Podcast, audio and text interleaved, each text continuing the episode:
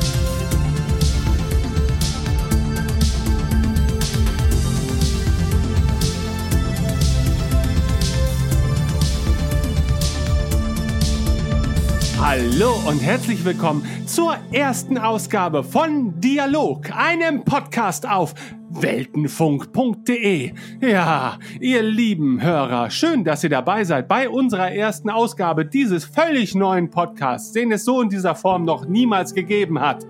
Ja, an alle Hörer von Radio Tatooine, die sich jetzt vielleicht wundern, was hier gerade passiert. Ihr seid Zeuge einer Geburt der Geburt etwas Wundervollen und wir hoffen, dass ihr auch in Zukunft dem Heranwachsen dieses Jünglings beiwohnen wollt, den es zu bestaunen gibt auf www.weltenfunk.de, einem neuen Podcast-Sender, bei dem ihr künftig dann auch weiterhin Radio Tatooine finden werdet, aber auch viele andere tolle Formate, die man sich auf keinen Fall entgehen lassen sollte. Für all diejenigen, die sich jetzt fragen, Radio Tatooine, was ist das überhaupt für ein Kram? Was ist das für ein Typ? Warum redet er die ganze Zeit? Mein Name ist Ben. Ich moderiere diesen Podcast, aber nicht allein. An meiner Seite begrüße ich herzlich und wollüstig den lieben Chris. Hallo Chris. Hallo, na? Ja, ja, wie geht's dir denn, Chris? Ja, mir geht's hervorragend. Ähm, ist natürlich jetzt ein großes Pilotprojekt, ne? also jetzt für dich ja nicht so ganz. Du kennst das ja alle schon.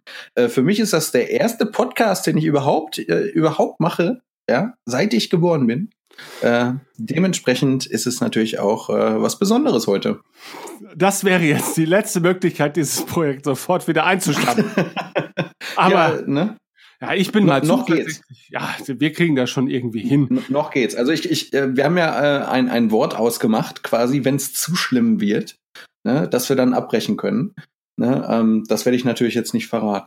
Na gut, gut, dass du es auch mir bislang noch nicht verraten hast. ähm, ja, ich würde sagen, bevor wir tatsächlich über das Thema der heutigen Folge reden, müssen wir uns äh, wirklich zumindest für diejenigen kurz vorstellen, äh, die halt nicht von Radio Tatooine kommen, äh, für die dieser Podcast der Einstieg beispielsweise in Weltenfunk ist. Ähm, ich möchte dazu kurz erwähnen, Weltenfunk ist äh, ein eine Art Podcast-Sender, auf dem sich verschiedene Formate zusammenfinden. Hervorgegangen ist das Ganze aus einem Podcast namens Radio Tatooine. Das ist ein deutscher Star Wars Podcast, den es jetzt im Jahre 2018 seit etwas mehr als fünf Jahren gibt. Ähm, Grund für die Entstehung von Weltenfunk.de ist einfach, dass wir des Öfteren mal ja, keine weiteren Podcasts veröffentlicht haben, weil es entweder zeitliche Schwierigkeiten gab oder weil man auch gerade einfach keinen Bock hatte, sich über Star Wars zu unterhalten, aber unendlich viel Bock, sich über etwas anderes zu unterhalten. Nur das Format ließ es halt eben nicht zu. Deswegen hat man sich die Fesseln jetzt halt ein bisschen lockerer geschnürt und äh, kann jetzt auf verschiedene Formate ausweichen. Dialog ist dieses Format, das ihr gerade hört.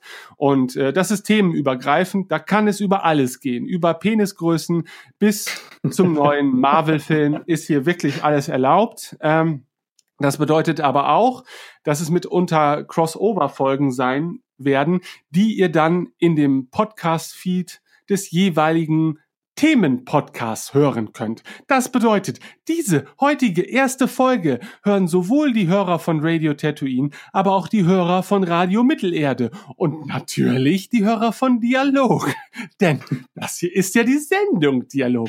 Das klingt alles furchtbar kompliziert, ist es aber eigentlich gar nicht. Ja, stellt euch vor, RTL hat eine geile Sendung, der Rest ist nur Schmutz. Ihr könnt alles gucken oder ihr guckt nur das, was ihr gucken wollt. Und das ist ganz einfach. Auch nochmal erklärt bei uns auf der Webseite www.weltenfunk.de. So, das jetzt erstmal zum grundsätzlichen Format. Äh, keine Panik, meine, meine, meine Energie, mein Drang, unglaublich viel und schnell zu reden, der geht im Verlauf der Sendung noch ganz schnell flöten. Ähm, aber ich möchte nur das Allerwichtigste jetzt kurz an dieser Stelle erwähnen. Ja, dann fangen wir mal kurz mit den Personalien an. Und ich dränge mich da jetzt tatsächlich mal in den Vordergrund, Tim. Äh, Tim. Siehst Tim. Du? Jetzt ist es passiert. Ach, jetzt ist es jetzt passiert. Ist passiert. Ich kann das nicht. Ich muss mich dran Tim, gewöhnen. Wir denken an dich. Ja, Tim, wir denken wirklich an dich. Und wir lieben dich auch. So. Also, Chris, oh, das ist so ein bisschen wie, äh, wenn man mit der neuen schläft und den Namen der Alten erwähnt. Aber glücklicherweise ist ja Tim nicht meine Ex, sondern Tim ist nur meine andere. Ja, das ja, heißt das, also. Das ist gut. Und das Gute ist, wir kennen uns auch noch alle untereinander. Das heißt, wir dürfen auch alle miteinander schlafen. Ja, und ich das glaube, ist, auch, ist auch für mich völlig okay. Ne? Ja, so funktioniert so. das in einer modernen Beziehung. Also, äh, ich bin Ben, ich bin 35 Jahre alt. Äh, zumindest laut Ausweis, ansonsten wahrscheinlich eher zwölf maximal. Das merkt man auch an meinem eingeschränkten Sprachvermögen, aber das ist total egal. Gerade wenn man das Hobby Podcasten hat, scheiß doch drauf. Ähm, ich bin, ja, ich bin hauptberuflich eigentlich mittlerweile, darf ich das sogar sagen, beschäftige mich fast ausschließlich mit Musik und mit dem Filmen von Filmen. äh, ja, es, ich mag es nicht übers Herz bringen, es komplett Filme zu nennen, weil es sind meistens dann halt doch eher Werbefilme, aber scheiß drauf. Film ist halt Film, ne? Und das Handwerk ist dann ja äh, dann doch eigentlich immer das gleiche. Also ich mache Werbefilme, äh, äh, bin in einer Werbeagentur ähm, und das ist eigentlich ziemlich cool. Da, da kann ich ganz gut mit leben. Also, dass ich endlich, endlich in der Hälfte meines Lebens oder hoffentlich noch nicht ganz die Hälfte meines Lebens mal auch beruflich was mache, was mir Spaß macht. Fein. ähm, und äh, andererseits mache ich halt noch Musik. Äh, Engelsblut und Starlander, das sind so zwei Projekte, mit denen ich mich seit auch schon ja, 20 Jahren jetzt äh, vergnüge und das macht mich wirklich traurig, denn ich wäre lieber so jung, dass ich sagen könnte, ich habe gerade erst angefangen, aber auch das macht mir sehr viel Spaß. Ähm, aber wer da mehr darüber wissen will, findet auf unserer Webseite auch auf der Moderatorenseite noch weitere Infos. Ich will mich hier nicht großartig präsentieren, denn ich bin viel gespannter auf das, was Chris von sich zu erzählen hat, denn den kenne ich schon so ein bisschen. Aber wie das denn häufig so ist, manchmal schläft man miteinander, ohne das Gegenüber oder das unten drunter oder oben drüber wirklich zu kennen. Und Chris, erzähl doch mal, was bist du überhaupt für ein, für ein Typ, für ein bist du überhaupt ein Typ? Darf man das heutzutage überhaupt noch so festlegen? Na, das darf man vor allem nicht fragen, glaube ich. Ne, das ist äh, nicht, nicht korrekt eigentlich. Ne? Aber äh, ich werde die Frage beantworten. Ja, ich bin ein Typ. Äh, ich bin äh, äh, ja mittlerweile auch schon 30. Ne? So, und jetzt kann ich mich orten, ne? Ich bin ein ganz kranker Typ. Aber das spielt jetzt auch gar keine Rolle, eigentlich. Ne? Weil wir unterhalten uns ja über ein bestimmtes Thema und da darf man dann auch krank sein. Ne? Das stimmt, das stimmt. Das, ist, das, das ist völlig okay. Also ich bin 30, äh, ich äh, bin ähm, nicht so ganz fremd von deinem Job, ja, wie du weißt. Äh, ich bin Grafikdesigner, bin selbstständig. Ähm, ja, und mache das jetzt, also selbstständig tatsächlich seit 2012. Ähm, und äh, ein sehr breites, breit gefächertes Feld eigentlich. Ne? Illustrationen, äh, normale Grafikdesign-Sachen halt äh, hauptsächlich im Printbereich, ne? Druck, Drucksachen und ähm, ja, und die Schnittstelle jetzt für dieses Thema ist tatsächlich auch die Stimme, weil ähm, ich nehme auch diverse Radiospots auf, ähm, hatte eine kleine Mini-Gastrolle in Star Wars Rebels ähm, als Stormtrooper. Dementsprechend äh, ist mir das alles nicht fremd. Und äh, ja, die Begeisterung für den Synchronbereich hatte ich schon sehr lang. Und äh, das bringt uns ja eigentlich auch so ein bisschen zu dem Thema das wir bislang noch gar nicht angesprochen Stimmt. haben. Aber ähm, spätestens jetzt Durch Chris solltet ihr es verstanden haben. Heute geht's um Synchronisation, sowohl von Filmen als auch TV-Serien, als auch von Spielen. Äh, das schien mir bei Chris ein sehr großes Anliegen gewesen zu sein, Spielsynchronisation. ähm, und ich bin durchaus ein aktiver Spieler. Äh, aber tatsächlich habe ich mich da mit dem Thema Synchron noch gar nicht so befasst. Aber äh, wir möchten auch vorab mal ankündigen, um uns selber auch etwas mehr Freiraum zu geben. Das hier soll keine Lehrveranstaltung sein. Also wir wollen euch jetzt nicht komplett erklären, was an Synchronisation so toll und so wichtig und technisch äh, interessant ist, auch wenn ich da gleich tatsächlich zum Anfang mal ein bisschen drauf zu sprechen kommen möchte, ähm, sondern das hier sollen einfach nur zwei Typen oder auch zwei Mädels oder zwei Lebewesen sein, die sich miteinander über irgendein Thema unterhalten, das sie irgendwie schon bewegt oder zumindest zu dem Sinne Meinung haben. Und darum soll es halt in diesem Format größtenteils auch gehen. Natürlich kann es sein, dass wir einen Gast haben, der ein bestimmtes Thema mitbringt, das er dann auch sehr gerne erklären möchte, weil wir es halt nicht erklären können. Aber sehr häufig sind es auch einfach nur äh, Leute, die miteinander eine Meinung zu irgendeiner Sache haben und die euch nicht beibringen wollen, zwangsläufig, wie etwas funktioniert. Denn das bilden wir uns, glaube ich, gar nicht ein. Sondern wir wollen euch natürlich durch die Folge erstens unterhalten und aber auch dazu auffordern, Kommentare zu schreiben Audiokommentare zu schicken, uns zu hassen, zu lieben und einfach nur vielleicht zu nicken bestätigend oder den Kopf zu schütteln, dass man äh, ja, dass man selber sich manche Themen auch manchmal wieder ins Bewusstsein rufen kann. Seien sie noch so unwichtig wie das Thema Synchronisation. Gerade in heutigen Zeiten hat die Menschheit mit viel größeren Problemen zu kämpfen. Aber auch äh, das Thema Synchronisation beschäftigt sehr viele Menschen, die geneigt sind, äh, meistens ja visuelle Medien zu konsumieren. Gut, ja, Chris. Was denn los? Also, ich habe ja äh, im Vorlauf dieser Episode, das Thema hast du übrigens vorgeschlagen? Ähm, wofür ich sehr dankbar okay. bin. Ja, äh, bin. Und tatsächlich ähm, hast du das Thema ja schon vor Monaten äh, als mögliches Thema für eine Episode von Radio Tatooine vorgeschlagen. Und ähm, enthusiastisch und schnell, wie man uns kennt, äh, hat es nur knapp ein Jahr gedauert, äh, bis wir das Thema dann aufgegriffen haben, um es dann nicht in einer Folge zu verwerten. Und äh, nicht mal ein Jahr später schon äh, musste man einen ganz anderen Podcast gründen, um, um sich dieser Sache endlich mal anzunehmen. Aber ich finde gerade beim Thema Synchronisation ist das ja auch ein großer Vorteil, weil man dann sich nicht nur auf Star Wars beschränken muss, sondern äh, halt eben auch über so viel mehr quatschen kann. Ähm, was ich ganz interessant finde, äh, ist natürlich, dass Synchronisation ähm, jetzt vorrangig natürlich beim Film ja auch so ein Gefühl zumindest, so ein urdeutsches Thema ist. Ne? Also ja, es gibt Fall. natürlich auch an, andere Länder, in denen äh, Filme synchronisiert werden oder Medien synchronisiert werden.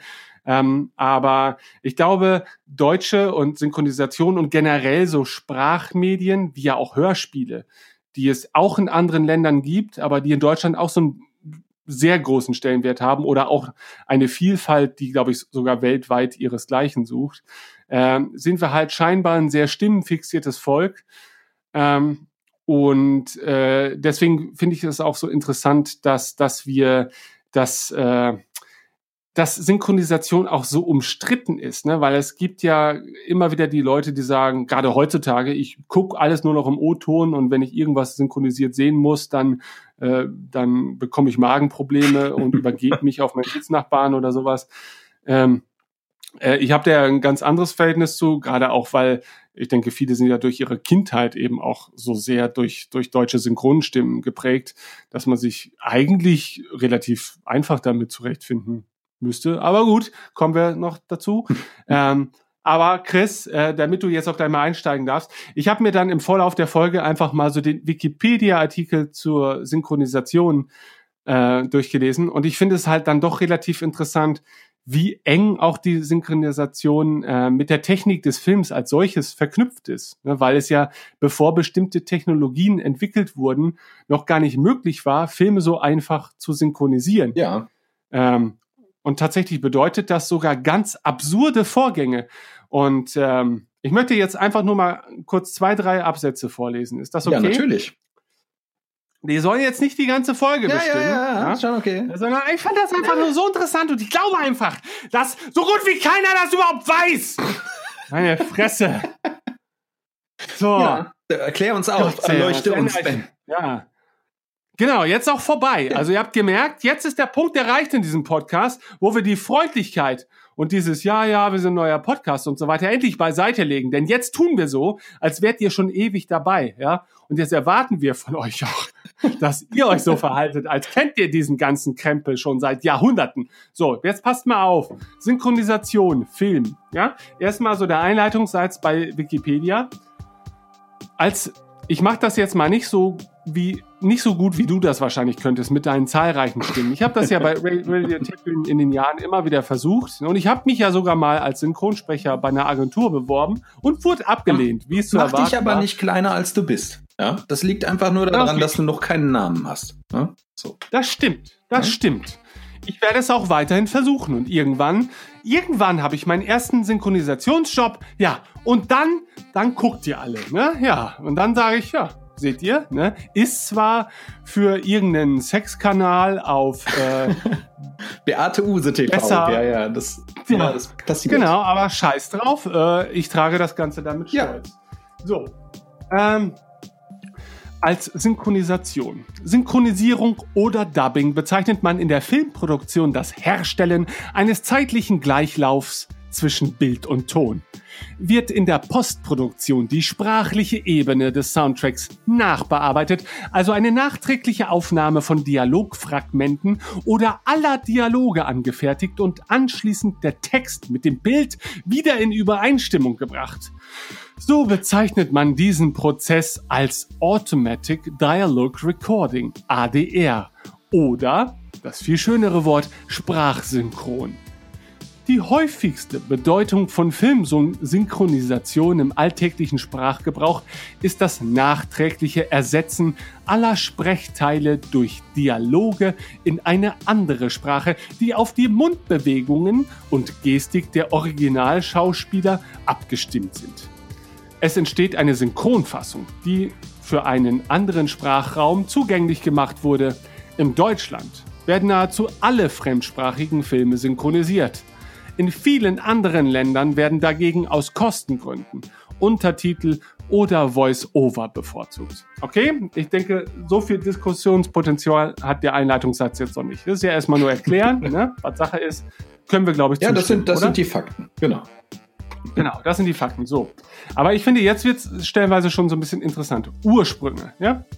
So, Ursprünge ist was anderes als Eisprung oder Hochsprung. Es sind Ursprünge, es sind sehr alte Sprünge also.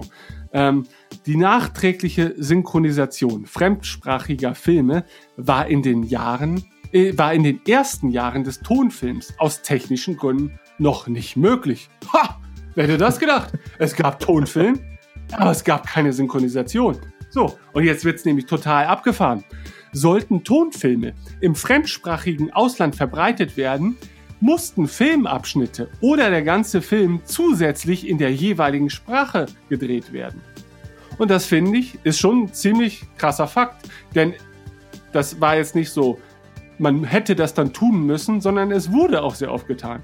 Manche Filme wurden doppelt gedreht, wie beispielsweise der österreichische Film aus dem Jahr 1933 Leise fliehen meine Lieder. Nee, flehen.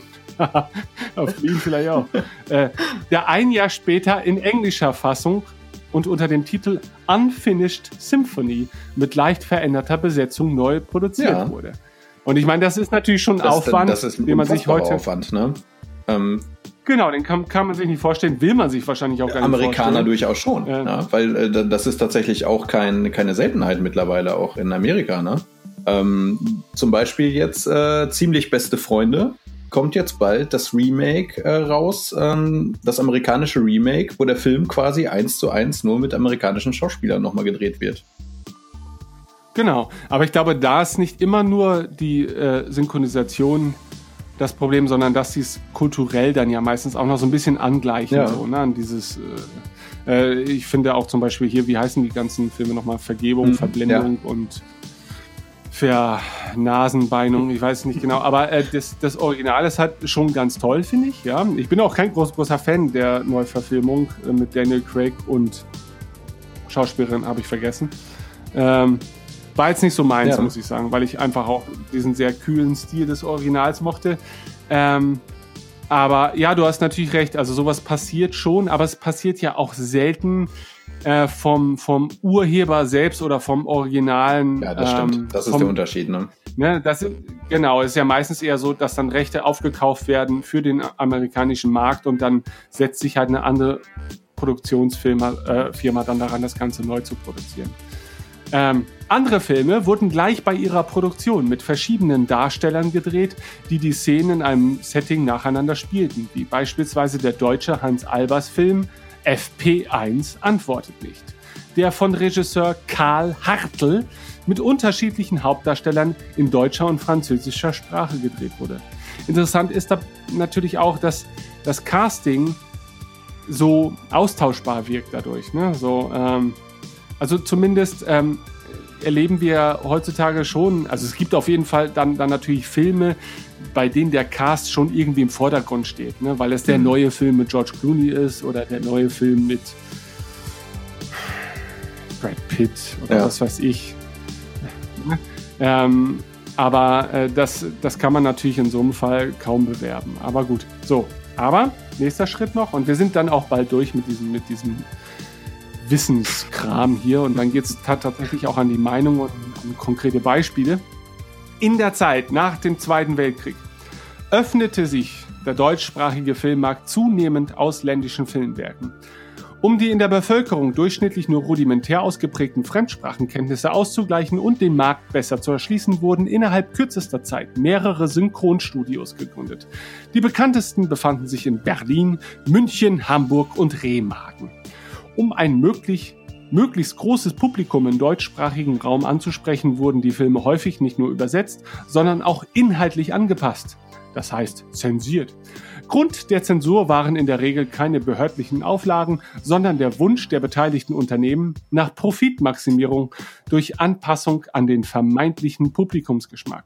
Und da werden wir dann auch noch sehr viele konkrete Beispiele finden, die auch künstlerisch mitunter ja auch wertvolle Beispiele sind und die tatsächlich dann auch ähm, auf das, äh, auf das Gesamtwerk einen Mehrwert bieten können, äh, wobei das natürlich immer Geschmackssache ist.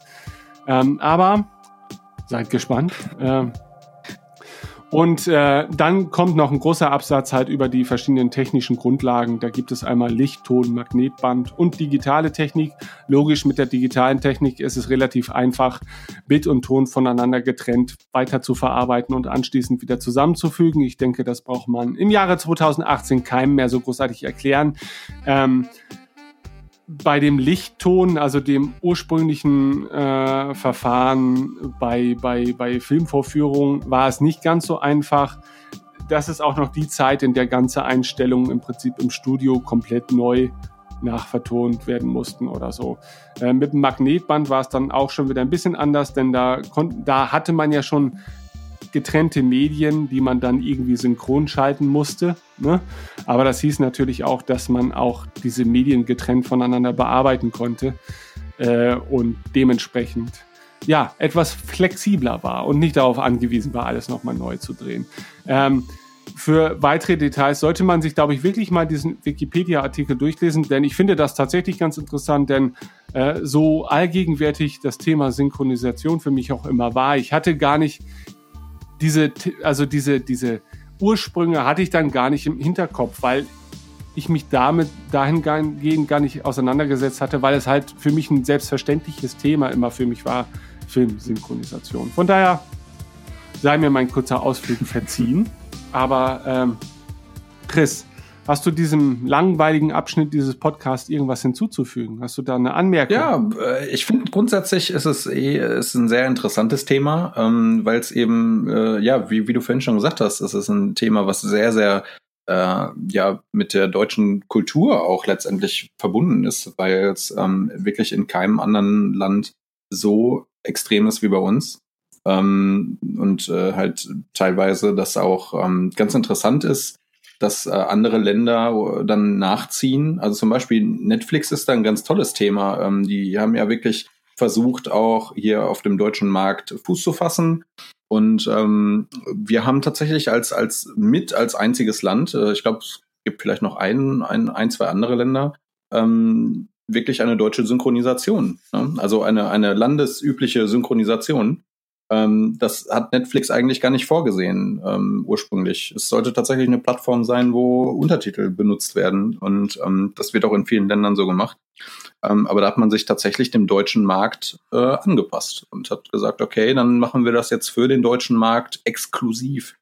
Ähm, und das ist, das ist halt eigentlich ist das eine, eine sehr interessante Sache, ähm, dass man da so Unterschiede macht letztendlich, weil man weiß, dass das halt mit der deutschen Kultur, mit der Sehgewohnheit ähm, ja so verbunden ist. Ja. Ja, also ähm, gerade in den letzten Jahren auch durch so Dienste wie Netflix und andere Streaming-Dienste ist es natürlich besonders hip geworden zu sagen, ich gucke alles nur noch im O-Ton. Ähm, auch äh, viele Kinos äh, äh haben da ja gleichgezogen und bieten halt Originaltonverfilmungen äh, was vielleicht vor 20, 30 Jahren jetzt nicht die Regel war. Ne? Mit Sicherheit gab es da auch Ausnahmen, aber äh, ich glaube, das ist schon, es ist auf jeden Fall deutlich leichter, natürlich heutzutage an, an Filme und Serien im Originalton zu gelangen, auf legalem Wege, als es äh, noch vor nicht mal fünf oder zehn Jahren de der Fall ist. Und dadurch entsteht natürlich auch so ein bisschen dieser, dieser Kult um diese Originalversion und auch, glaube ich, so diese manchmal nicht immer begründete Abneigung gegen Synchronisation. Ich meine, ähm, man kann das Argument natürlich nie wegdiskutieren, dass wenn man halt ein Kunstwerk, äh, das ein Film oder eine Serie ja durchaus darstellt, in seiner ursprünglichen Fassung erleben möchte, führt ja vielleicht nichts an der synchronisationsfreien Version vorbei. Ja. Auf jeden ja? Fall. Äh, von daher ist dann, äh, genau, daher ähm, verkommt natürlich die Synchronisation so ein bisschen zu diesem reinen Zugänglichkeitsbonus. Ne? Also äh, wie im Prinzip die Blindenschrift, ja, äh, für, für den Filmkonsumenten. Ähm, und ich finde leider wird halt eben Synchronisation dann eben auch dann höchstens noch als notwendiges Übel abgestempelt. Und da bin ich persönlich ein bisschen anderer Meinung eben, weil Gut, weil ich halt eben mit synchronisierten Filmen aufgewachsen bin und ich auch stellenweise äh, Vorteile der Synchronisation sehe, abseits davon, dass, dass man äh, die Sprache tatsächlich versteht. Ne? Also ich hätte kein Problem damit, jetzt einen englischen O-Ton-Film zu sehen. Aber ähm, erstens ist es natürlich manchmal dann doch noch ein bisschen entspannter, gerade wenn man mal äh, Sachen so ein bisschen nebenbei konsumieren möchte. Ähm, Wobei ich das gar nicht so oft tue. Also wenn, dann konzentriere ich mich schon irgendwie auf das, was ich da schaue. Äh, aber ich finde es halt, ähm, für mich ist ein großer Faktor, du hast ein Bild vor Augen. So, du hast da einen Darsteller und du hast die Möglichkeit, dir eine Stimme für diese Person aussuchen zu können. Ja. Und das finde ich ist eine unschätzbare Möglichkeit, die dieser Darsteller für sein eigenes Leben leider niemals haben wird. Ja und die natürlich auch die Produzenten des Ursprungswerkes niemals haben werden. Ähm, und natürlich gibt es keine richtige Meinung darüber, äh, ob eine Stimme jetzt zu einer Figur passt oder nicht. Ja, da gibt es immer nur Geschmacksrichtungen. Ähm, aber ich, ich finde, dass es einer der attraktiven Aspekte an deutscher Filmsynchronisation, die ich immer so wie so ein, wie so ein Schutzschild um mein eigenes Wohlwollen äh, diesbezüglich äh, trage, äh, dass man halt eben tatsächlich da nochmal, bevor man überhaupt einen Dialog anfasst, ist die erste künstlerische Tätigkeit ja schon ähm, eine passende Stimme auszusuchen. Ja, das ist äh, auf jeden Fall auch sehr wichtig äh, äh, bei der deutschen Synchronisation letztendlich, dass das Casting stimmt, ähm, weil das ist da, damit steht und fällt natürlich die Figur. Ich finde tatsächlich, da gibt es zahlreiche Beispiele, wo es wirklich richtig gut gelungen ist. Ähm, auch durchaus, dass es anders klingt als das englische Original, aber ähm, zu der Figur halt unheimlich gut passt. Ähm, und ja, letztendlich ist es ist es auch entscheidend. Ähm, ja, eine, eine subjektive äh, Wahrnehmung dabei zu haben. Ja, das ist also, ähm, ja, ich weiß gar nicht genau, was ich jetzt sagen will. ähm, aber die, ähm, diese subjektive Meinung, die hat man natürlich immer. Also äh, ich finde Sprecher großartig teilweise, wo andere sagen, äh, mag ich gar nicht. Ähm, das passiert natürlich, klar. Ähm, woran das genau liegt, kann man vielleicht auch gar nicht so sagen. Äh, ich glaube, das ist ähnlich wie die Sache jetzt, dass man sagt, die Person ist mir sympathisch und die nicht. Ähm, das, das, ist vielleicht so ein Zusammenspiel aus allem. Äh, ob, ob Gestik, Mimik und dann die Stimme dabei, äh, dass eine Figur dann auf einmal nicht mehr sympathisch wirkt oder äh, einem das nicht mehr gefällt. Ähm, aber ähm, ja, dafür ist das Studio halt verantwortlich letztendlich. Ne? Ob, das, ob das funktioniert ja. oder ob das nicht funktioniert. Im, was, also ich habe auch, ich denke mal, äh, im deutschen Synchronbereich äh, sucht man auch eher nach Sprechern mit, mit besonders markanten Stimmen, oder? Also Klar, man, sucht to- man sucht tolle Stimmen, während, glaube ich, in vielen anderen Nationen wendender synchronisiert wird. Und zumindest ja im Zeichentrick- oder Animationsbereich ist es ja häufiger der Fall. Äh, greift man halt in der Regel äh, darauf zurück, irgendeinen Star zu nehmen. Ja. Ne, weil einfach natürlich, ja, die Stimme des Stars äh, hat dann mit Sicherheit einen besonderen Wiedererkennungswert, weil man sie einfach aufgrund ihrer Popularität wahrnimmt, aber nicht, weil es eine besonders tolle Sprecherstimme ist. Und äh, da ist ja die Herangehensweise, glaube ich, gerade im deutschen Sprachraum schon sehr anders. Dazu kommt natürlich auch, dass ich auch einfach glaube, dass sich Stimmen rein naturgegeben ganz anders entwickeln, wenn du dein Leben lang eine bestimmte Sprache sprichst, weil ja auch Sprachen so eine unterschiedliche eine, eine, eine unterschiedliche Sprachmelodie auch haben. Ne? Also ähm, wenn du so einen typischen Urbriten hörst, der halt sein Leben lang einfach seine Sprache anders zu nutzen weiß als ein Deutscher, ne? dann ist das natürlich auch, das ist wie, wie ein anderes Musikgenre schon fast. Ja, ne? Also wenn du dir so ein Tolkien-Hörbuch auf Englisch anhörst und dann so in a hole in the ground, da lived a hobbit. So, das ist eine, dann hat dieser Mensch, wenn er jetzt Deutsch sprechen würde, und das ist ja jetzt als Beispiel jetzt meine Stimme, ja, so, und, äh, und ich sage, in einem Loch im Boden, da lebte einst ein Hobbit. Das sind, ist immer noch die gleiche Stimme, aber die Sprache an sich besitzt eine ganz andere Melodie und das heißt, die Stimme kriegt auch eine ganz andere Charakteristik und ähm, allein das ist dann natürlich auch, was die Hör Hörgewohnheiten angeht, ähm, schon mal zumindest ein, ein großes Potenzial. Auch ein Potenzial natürlich für den O-Ton, wenn bestimmte Sprachmelodien allein gefühlt äh, sich sehr gut zu dem erzählten Thema oder so eignen. Ne? Und da ist Tolkien ja eigentlich ein gutes Beispiel, weil da schadet es ja eigentlich nicht, wenn es halt so ein so ein, so ein typisch britischer Akzent da noch ja. einspielt. Aber zu der Tolkien-Synchronisation kommen wir garantiert noch heute. Definitiv. Ähm. Hoffe ich doch. Ja. Das ist also, was ja halt wirklich eine Sache ist, ähm, was ich jetzt auch beobachte, ähm, auch die deutsche Synchronisation, die hat sich unheimlich verändert. Ähm, ich finde tatsächlich nicht zwingend zum Besseren. Ähm, das liegt einfach daran, also ich meine, das kennst du bestimmt auch. Ähm, früher die Serienfiguren oder so, die hatten teilweise sehr markante Stimmen. Ähm, man, man, ja. man war auch nicht abgeneigt, quasi seine Stimme zu verstellen. Von diesem Stimme verstellen geht man heute teilweise weg äh, und nimmt wirklich sehr klare Stimmen. Das sieht man jetzt ganz, ich finde das ganz, ganz ein tolles Beispiel ist eigentlich ähm, die ähm, äh, neue DuckTales-Serie. Ich weiß nicht, ob du die schon gesehen hast. Ähm, nee, leider noch nicht. Da ist es tatsächlich genauso. Ähm, also früher, ne, wo die Enten quasi alle so ein bisschen quäkig gesprochen haben, ähm, mhm. hat man das komplett weggelassen und die sprechen alle völlig, völlig normal. Ähm, und äh, das ist halt eine Sache, das beobachte ich halt äh, sehr viel bei, bei unterschiedlichsten Filmen und Serien, dass man das tatsächlich äh, tut. Äh, es scheint eine, eine allgemeine kreative Entscheidung zu sein, dass man sagt, okay, äh, wir belassen die Sprecher so, wie sie sind und wollen das gar nicht mehr so extrem haben, dass die die Stimmen verstellen. Ähm, ja, das ähm, verhindert allerdings leider ganz oft, dass äh, wirklich ikonische Figuren entstehen. Und äh, ja. das ist halt leider so ein bisschen, bisschen schade. Ja? Also jetzt zum Beispiel ein ganz gutes Beispiel ist natürlich äh, SpongeBob. Ähm, die Stimme Ähm, genau, ja, das, ja. ich warte Das- da, darauf, damit Es, es, es ist halt einfach wirklich dadurch, allein durch die Stimme, eine wirklich ikonische Figur. Ähm, ist, für den, Mhm. ist für den Sprecher an sich nicht immer ganz optimal. Äh, äh, mal so zum Thema Alf zum Beispiel, der ja immer darüber geklagt hat, äh, ich war immer nur noch Alf. Ähm, das, ist, das ist natürlich vielleicht manchmal nicht ganz so optimal, aber dafür war er halt immer Alf. Ne? Und das ist natürlich auch äh, etwas, was, was äh, nicht jeder von sich sagen kann. ne? Auch wenn das vielleicht seiner Karriere vielleicht so ein bisschen einen kleinen Knick gegeben hat. Aber äh, genauso ist äh, Santiago Zisma ist halt SpongeBob so und äh, das, äh, obwohl er halt die ganzen Jahre äh, schon vorher synchronisiert hat, aber es ist halt diese ikonische Rolle, die ihn ja so unverwechselbar macht. Ja.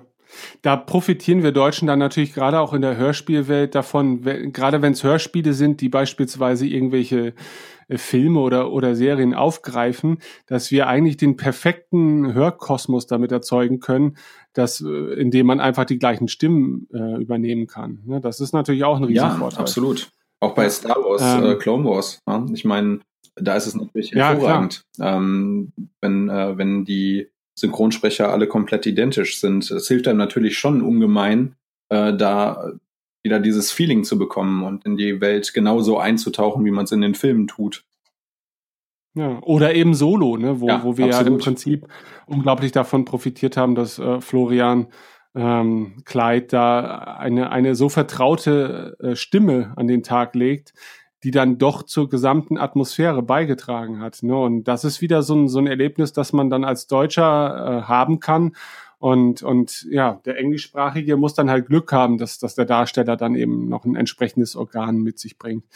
Ähm, davon mal abgesehen, äh, ja, also das mit dem Verstellen, das ist mir auch aufgefallen, gerade auch, weil ich glaube, man, man muss ja nicht immer das Extrembeispiel SpongeBob nehmen, aber äh, es gibt ja unglaublich viele YouTube-Videos zum Beispiel, wo Interviews mit bekannten deutschen Synchronstimmen geführt werden, wo man halt merkt, dass Verstellen jetzt nicht heißt, dass es immer in eine comichafte Stimme Ja, gerät, sondern Fall. ganz einfach, dass das einfach schon Leute sind, die ihre ihre Stimmlage einfach auf ein auf ein anderes Level heben, ja, und dann einfach nur anders wirken. Anders heißt nicht immer kreaturenhaftig, sondern einfach nur anders. So.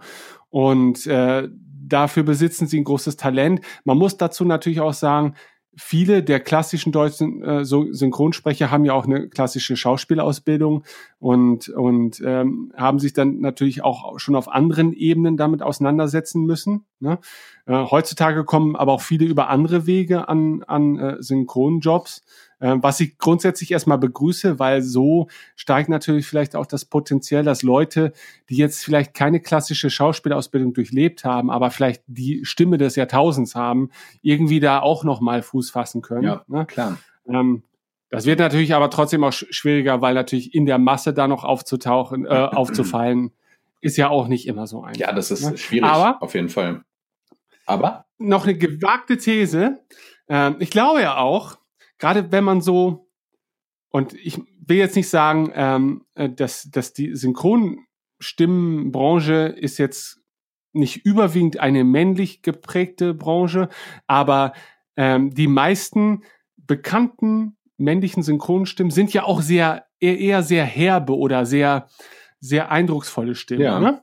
So und ich glaube einfach auch dadurch, dass äh, das Rauchen heutzutage und andere Genussmittel, die, die die Stimme beeinflussen, nicht mehr so ge gesellschaftsfähig sind, wie sie das halt früher in den 50ern, 60ern, 70ern waren, ja, wo sich einfach keiner wirklich einen Kopf drum machte, dass es auch gesundheitsschädlich war. Und ähm, ich meine, ich bin ja nun selber, ich habe fast 20 Jahre geraucht, äh, aktiv.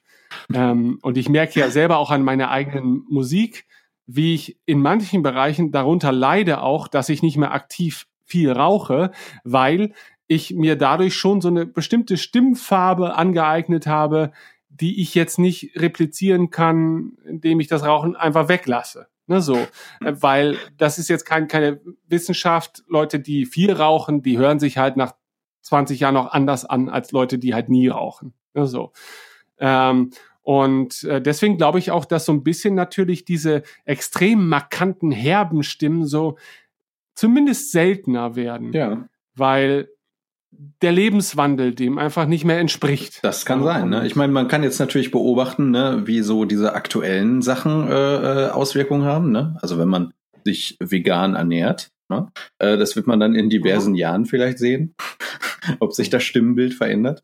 Nee, ähm, aber, ja. aber das stimmt, also da gebe ich dir vollkommen recht. Das äh, mag natürlich auch äh, ein Faktor sein, ähm, ja, äh, dass eben Rauchen auch äh, eine ne ganz andere, einen ganz anderen Stellenwert in der Synchronbranche hatte. Da könnte man eine Doktorarbeit drüber schreiben. Das solltest du vielleicht mal tun. Wahrscheinlich, wahrscheinlich. Ne? Also das hier sind ja auch wirklich keine äh, wissenschaftlichen Erkenntnisse, sondern höchstens ein Experiment am eigenen Leib.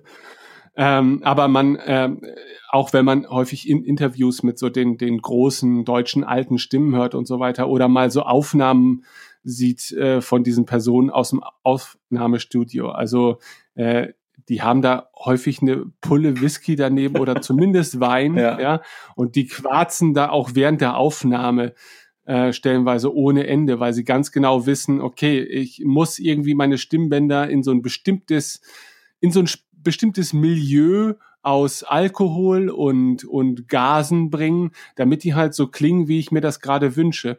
Ähm, und ich glaube, das wiederum ist dann auch gar nicht so schwer nachvollziehbar. Das ist normal. Das machen auch Sänger, haben ihre Praktiken, um, um ihre Stimme vorm Auftritt äh, vorzubereiten und Sprecher dementsprechend dann natürlich auch. Ja, ne? ähm, also von daher glaube ich, es, es kommt halt nur nicht so oft zur Sprache, weil es ja auch nicht so oft Diskussionen tatsächlich über so über solche Einzelheiten der Synchronstimmen äh, Stimmen letztendlich ja, gibt. Aber ähm, viel, was ich, was natürlich gerade in den letzten Jahren auffällt, ist, dass uns ja viele Stimmen auch eben wegsterben, weil viele jetzt das Alter erreichen, ja, wo es halt auch eben kritisch wird, so mit dem ja. Überleben, ne, weil so ab 80 aufwärts. Das ja, ist ein Trauerspiel äh, man, aktuell, ja. Ja, das ist wirklich, so, also gerade für mich auch als, als, als absoluten Hörspielfan ähm, hat das Jahr sehr traurig begonnen, weil zum Beispiel eine meiner absoluten Götterstimmen, Christian Rode, ich weiß nicht, ob ja, du ihn kennst, ähm, okay, der hat ja die, die letzten bestimmt 15 Jahre jetzt Bert synchronisiert bei der Sesamstraße, aber er ist mir vor allen Dingen natürlich durch viele Filme bekannt, aber er hat auch, äh, glaube ich, über Jahrzehnte die Sherlock Holmes äh, Hörspiele gemacht mit seinem Kollegen ähm, oh Gott, wie heißt er denn jetzt, äh, dessen Name mir nicht einfällt? Äh, da muss ich jetzt mal gerade googeln, weil die sind beide in einem Abstand von nur Wochen gestorben Anfang okay. des Jahres. Und das hat mich so tra traurig gemacht, weil Christian Rode ist halt so meine gute Nachtstimme. Peter Gröger ist, ist die andere Stimme. Peter Gröger hat in den Hörspiel in den Sherlock Holmes Hörspielen den Watson gesprochen, aber auch zum Beispiel Odo bei Star Trek Deep Space Nine. Also auch, es sind beide Stimmen, die mhm. kennt jeder. Na, also jeder, der schon mal deutsche Filme äh, gesehen hat, kennt diese beiden Stimmen.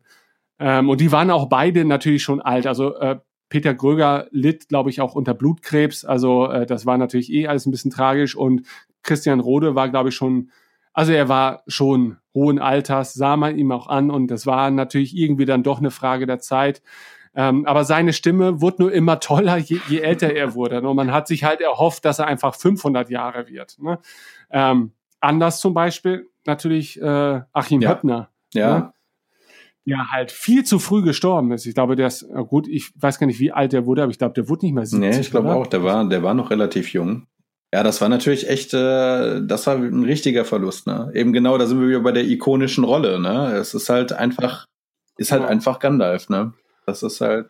Joachim Höppner, genau. Äh, jetzt hast du es oh, auch okay. ähm, ja. erwähnt. genau, also ist die deutsche Synchron, äh, Synchronstimme von Gandalf aus den Herr der Ringe-Verfilmungen, nicht mal aus dem Hobbit. Zu der Zeit ist er leider schon, ja, weilte er nicht mehr unter uns, ist 2006 gestorben. Ähm, hat auch noch zumindest zwei richtig tolle Tolkien-Hörbücher aufgenommen. Einmal das Silmarillion und der Herr der Ringe, die Gefährten. Äh, zur Aufnahme, zur geplanten Aufnahme von, ja, ähm, die zwei Türme hat das leider nicht mehr geschafft. Also muss man ja so sagen. Und äh, aus rein egoistischen Gründen halte ich das auch für einen für einen richtig verkackten Verlust, ne? weil das Absolut. sind so Stimmen, ich glaube, die kommen auch ja. nicht so schnell wieder. Und das, das war ne, nämlich so einer, da, da, da liest man Interviews, das war so ein Genusstyp, der halt wirklich im Tonstudio saß und geraucht und gesoffen hat, einfach weil nur so funktionierte dann auch die Stimme. Ne? Und das ist einfach eine Stimme, mein Gott, wenn ich mit so einer Stimme zur Welt gekommen wäre, dann würde ich mir jeden Tag selber was vorlesen, ja, weil das einfach so schön ist. Ne? Und ähm, ich fand es auch so schade, gerade in, im äh, Hinblick auf natürlich die Hörbücher. Ich hätte so gern die zwei Türme und die Rückkehr des Königs noch äh, mit seiner Stimme gehabt. Und das ist halt ein rein e-, egoistischer Grund natürlich, aber eigentlich ist dieses ganze Thema Synchronstimmen sehr egoistischer Grund, wenn es um, um das Ableben von Synchronsprechern geht. Ja. Weil man will ja nicht, dass die Stimmen weggehen, wenn ja. die Schauspieler ja. noch da sind. Ne? Ähm, aber beim Hobbit gab es ja dann auch schon eine neue Stimme, die schon okay war und die auch auch irgendwie nah oder näher sogar, glaube ich, an Ian McKellens eigentlicher ja, Stimme war. Das äh, Eckhard Dux war es, ja. Das, also ich, ich fand es genau. ich fand's wirklich eigentlich eine schöne, schöne Besetzung. Ähm, ich glaube, hätte ich es vorher nicht anders gekannt, ähm, hätte ich das noch viel schöner wahrgenommen ich finde, der bringt dieses Zerstreute äh, ganz schön rüber, eigentlich. So, was, was Gandalf ja als Gandalf der Graue noch sehr extrem hat. Ich fand, äh, der hat das, dieses Zerstreute von ihm dann doch sehr schön, sehr schön eingefangen. Ähm, man, äh, ich, ich hoffe, ich zerstöre jetzt keine, keine Illusion, indem ich jetzt sage, dass er auch Arthur bei King of Queens gesprochen hat. ähm, weil manchmal hört man es dann, äh, man, man, ja. manchmal hört man es dann auf einmal nur noch so äh, und hat dann, äh, selbst wenn man Gandalf sieht, nur noch Arthur vor Augen. Ähm, aber ähm, das, ja. Hasse dich jetzt schon. aber aber, ja aber es sieht, äh, aber, äh, das zeigt einfach auch, wie unheimlich facettenreich das ist und wie, wie, wie ähm, symbiotisch das eigentlich ineinander übergeht, dass man, äh, obwohl man die Stimme kennt aus anderen Medien, das nicht sofort merkt. Äh, und und äh, obwohl es eigentlich die gleiche Stimme ist, exakt. Ne? Und äh, trotzdem ähm, sieht man das so in, im Einklang mit der Figur, dass man das nicht wahrnimmt auf Anhieb. Ja? Ich habe es auch nicht sofort gemerkt, muss ich zugeben. Ähm, es äh, kam erst im Laufe der Zeit. Und das, das spricht eigentlich äh, dann wirklich auch für, für, für die Qualität der Synchronisation, ne? dass, äh, dass man ähm, die Figur wirklich trifft und äh, da kein Störbild äh, entsteht. Ja, lass uns doch mal, wenn wir gerade über Gandalf sprechen, einfach mal reinhören auch. Ähm, wir hören jetzt gleich Auszüge aus dem deutschen Filmtrailer. Oder nee, lass uns doch erstmal den englischen ja. Filmtrailer hören.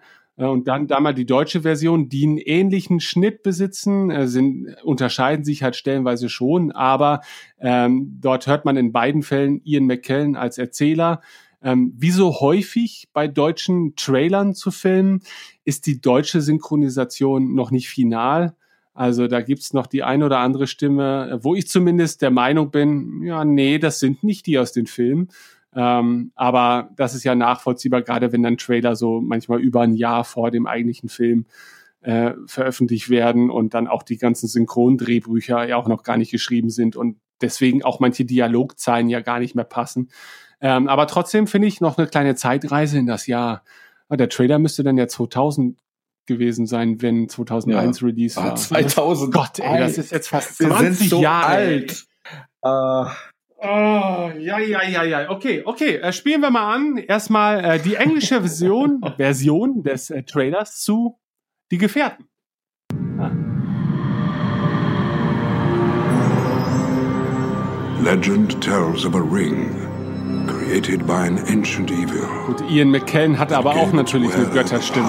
Also. To enslave the world. Believed lost for centuries. It has now been found. Is it secret? Is it safe? This is the One Ring, forged by the Dark Lord Sauron. Needs only this ring to cover all the lands of a second darkness. Okay, das soll es an dieser Stelle auch mal gewesen sein und dann hören wir direkt im Anschluss mal die deutsche Variante.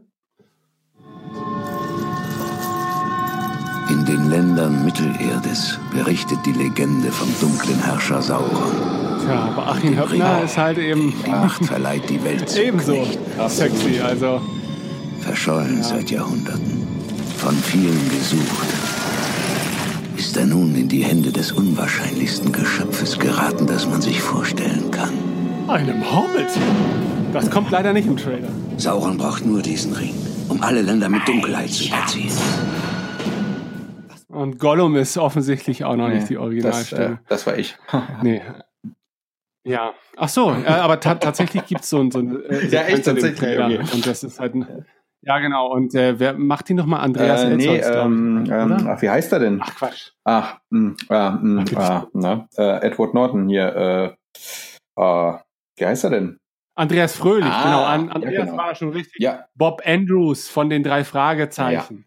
Ja. Man vergisst es immer wieder. Der gute Andreas, ja. ja. Äh, aber ähm, ja, also Herr der Ringe ist eins der Beispiele, wo ich sagen muss, ich stehe natürlich total auf die englische Vorlage und ich höre auch total gerne ähm, englische Hörbuchfassung oder auch Hörspielfassung vom Herr der Ringe, denn tatsächlich gibt es da auch mehrere englischsprachige, ähm, die sich auch allesamt lohnen, finde ich. Aber äh, was ich dazu auch erwähnen möchte, ist, dass die deutsche Synchronfassung vom Herr der Ringe für meinen Teil über jeden Zweifel erhaben ist. Man ist die Sache ja damals auch, man hat das Ganze schon richtig angepackt. Also man hat damals, ich glaube sogar ähm, Kirdan, unseren, unseren, äh, den ersten Gast von Radio Mittelerde. Oh, steht das jetzt fest? Ja, er hat zugesagt. Oh, schön. Ähm, ja. Da ist am 18. September Aufnahmetermin. Also für Mhm. euch eine kleine Randbemerkung. Die erste offizielle Folge von Radio Mittelerde dürfte dann kurz darauf folgen. Ähm, ich weiß, ich bin mir nicht hundertprozentig sicher, aber ich glaube, man hat auch ihn mit ins Boot geholt ähm, für die Erstellung des Synchrondrehbuchs, äh, weil man einfach das Ganze, wenn man es denn schon mal anpackt, natürlich auch möglichst nah am Buch machen möchte. Ich glaube, man hat sich damals mehr an, an Wolfgang Kreges Übersetzung als an Margaret Carus Übersetzung orientiert, äh, wobei ja die Caru-Übersetzung so als allgemeinhin die bessere gilt. Ähm, aber nichtsdestotrotz finde ich, sie haben einen mega guten Job gemacht und sie haben auch, was die Besetzung angeht, einen verdammt guten Job gemacht. Ich weiß, viele können Frodo halt überhaupt nicht ertragen ähm, und diese ganze äh, Bromance, die da äh, stattfindet, ist in der deutschen Fassung vielleicht sogar noch ein Tick dicker aufgetragen. Äh, wobei ich muss halt sagen, ich mag's. Ja, ich finde das total Ich mag's toll. auch, ja. Genau. Aber ich bin ja auch so, weißt du, ich war Soldat und Kameradschaft und die ganzen ro- romantischen Dinge, weißt du, da bin ich total empfänglich für, ne? Ja, das, das Und- weiß ich. Das habe ich schon gemerkt. Das ist, es kommt auch immer wieder raus bei dir. Genau, genau, genau. Und ich glaube, also Freundschaften finde ich so auch im ro- romantischen Sinne schon, äh, finde ich, sie- können doch einfach mal schön sein und müssen nicht immer so abgebrüht sein. Ja. Ähm, und äh, Tolkien ist ja eh sehr geprägt, auch in seiner, seiner Definition von Freundschaft, gerade zwischen Sam und Frodo. Ja, eigentlich ist das der Offizier, der da seinen Adjutanten oder sowas mit sich schleppt oder zumindest seinen, seinen nied- niederen Dienstgrad. Ähm, und natürlich entsteht da auch eine tiefe Freundschaft, äh, die aber immer noch geprägt ist von zumindest so gewissen gesellschaftlichen Unterschieden. Und ich finde, dass das kommt auch im Deutschen sehr gut rüber. Ja, und die Leute, die dann immer bei jeder Szene, wenn die sich, wenn sich beide mal länger als eine Sekunde angucken, oh, schwul, äh, nimmt euch ein Zimmer oder sowas. Ja, weiß ich nicht. Also ich weiß dann auch nicht, ob das dann das Publikum ist, das sowas wie Herr der Ringe überhaupt zu schätzen weiß, weil da gibt's dann natürlich unglaublich viele Ansatzpunkte, die man albern finden kann, wenn man, wenn man sowas immer albern findet. Ja, Ja. au- auf jeden Fall. Na, das ist, äh, also nicht, nicht nur so. Ich meine, grundsätzlich du, allein durch die Länge. Eilmeldung, Eilmeldung, jetzt gerade, das müssen wir, Burt Reynolds ist tot. Wer was? Burt Reynolds? Burt Reynolds ist tot. Äh, wer ist Burt Reynolds? Wer ist Burt Reynolds? Wir machen eine Synchronvorstellung. Du weißt nicht, wer Burt Reynolds ist? Warte, ich google das. Ich, ich sage jetzt bestimmt, oh mein Gott. Aber Schnurrbart? Wie wär's mit, ich gebe dir noch ein paar Tipps. ah. Ja, das ist ja krass. Tja. Ja. Warum googelst du währenddessen da solche Sachen rum? Nein, ich google das nicht. Äh, Sabine ha- hat mir gerade, und das ist eine Freundin, ja. Sabine hat mir gerade eine SMS geschickt oder eine iMessage, Burt Reynolds ist tot. Und das sind die Infos, die man braucht an so einem Abend wie heute. Ähm, dann an dieser Stelle äh, natürlich unser Beileid für alle Angehörigen von Burt Reynolds. Ich glaube, 82 ist er geworden. Ein großer Schauspieler, gerade natürlich auch so im TV- und Filmbereich der 70er und 80er. Und natürlich auch ein absoluter Kultdarsteller, muss man ja jetzt auch mal sagen. Ähm, tja, irgendwann gehen sie alle, die Großen. Ja, das ist äh, leider, leider sowohl bei den Schauspielern so als auch bei den Sprechern. Ne? Das ist. Äh genau. Na gut, äh, Bert, dann mach's gut da oben und äh, wir hoffen, du hattest ein schönes Leben und hattest viele tolle Momente und äh, du wirst mit Sicherheit nicht vergessen werden. Tja, definitiv. Ne? Tja. Gut, wo waren wir stehen geblieben? Bei Achim Höppner. Ja. Jo, Achim Höppner, aber ich glaube, die, die coolen Kids nennen ihn Achim. Ähm, ja, also die Herr der Ringe-Synchronisation für mich eins der, der Vorzeigebeispiele, wenn es um deutsche Synchronisation geht. Auch, glaube ich, noch eher als ähm, die Star Wars-Synchronisation, weil die Star Wars-Synchronisation, glaube ich, einfach mehr so passiert ist ja, weil es ja auch noch nicht dieses große Franchise gab, an dem man sich orientiert haben muss, ja. sondern einfach ein Kassenschlager aus den USA synchronisiert hat und die Sprecher genommen hat, die man für geeignet hielt. Das hat sich natürlich im Laufe der Zeit so ein bisschen geändert, gerade auch die Prequels. Also ähm, da haben sich ja die Stimmen auch so sehr eingefressen, finde ich, in mein Gehirn, dass ich, selbst wenn ich und ich habe bestimmt 500 Folgen How I Met Your Mother gesehen und immer wenn Barney kommt, dann sage ich immer zu, zu Sabine, Anakin, du warst mein Bruder, ja, weil ich einfach diese, diese Stimme. Ja, das ist das. Äh, ja. Ich kann es nicht trennen. Ja? Ich meine, ich akzeptiere sie in beiden Fällen und so weiter, aber Ewan McGregors Synchronstimme, äh, dessen äh, Sprechername mir jetzt gerade auch nicht einfällt, aber du weißt das mit Sicherheit? Äh, ja, mh. Äh, Philipp Mock. Ja, genau, Philipp Mock. Ähm, ist ja halt eine sehr, sehr bekannte Stimme, die natürlich auch in der Werbung sehr stark äh, vertreten ist. Aber gerade die beiden ähm, Rollen, Obi-Wan Kenobi, als auch natürlich für, ich glaube, für die große Masse sogar noch bekanntere Rolle des Barneys. Und Legolas. jetzt mal so einstellen. Lego, ach, Legolas, natürlich, Na? Gott, Legolas, ja. Also der Philipp Moog, meine ja, Güte. Der, der, kann schon was. Ja? Was mich aber häufig auch wundert, ist, dass wenn man so manchmal so alte Filme sieht, die aus den 70ern stammen und auch in den äh, 70ern synchronisiert sind und so deutsche Synchronsprecher, die da eine junge, jüngliche Stimme hatten und die auch 2016 immer noch junge Figuren ja. synchronisieren. Ne? Und da muss ich dann sagen, das sind dann wahrscheinlich die Synchronsprecher, die doch nicht so viel saufen und rauchen, sondern die, die tun sehr viel dafür, dass ihre Stimme immer jugendlich bleibt. Ich meine hier die Stimme von, ähm, von Bart Simpson, Sandra Schwitter. Ah, genau. Genau so dieses 69er Jahrgang und ich finde gut, man, wenn du jetzt so Simpsons Folgen von vor 25 Jahren anguckst und von heute, da merkt man auch Unterschiede in, in der Klangfarbe ja, bei Bart Simpson. Ja. Ne? Ähm, das liegt natürlich aber manchmal auch so ein bisschen an der anderen Aufnahmetechnik, die dann halt damals rein analog war in irgendwelchen Studien, äh, Studios und heutzutage tut sich da dann natürlich auch einiges, aber auch diese Dame ist natürlich ein bisschen älter geworden und da fällt es mitunter natürlich schwierig, so, ein, so einen ewig zwölfjährigen Jungen oder ich weiß nicht, wie, wie alt er in Universe die meiste Zeit ist, irgendwie so elf, zwölf ja. oder so. Äh, aber auch da beachtlich eigentlich, dass es sich dann doch noch so gut ja, hält. Ne? Absolut. Norbert Gastel ja. haben wir ja auch viel länger ah. genießen dürfen als Homer Simpson, als man vielleicht vermutet ja. hätte, weil er war halt schon alt, als Simpsons äh, seinen Stapellauf hatte. Ja, absolut. Und Norbert Castell, genau. das ist natürlich auch so, ein, so, ein, so eine Stimme, die fehlt. Ne? Das ist äh, äh, auf jeden Fall. Aber ja. für mich schon eine Stimme, die natürlich dann noch mehr als Philipp Moog nicht mit drei Rollen verknüpft war, sondern ja, dann doch ja. sehr auf die eine Rolle beschränkt Stimmt. war.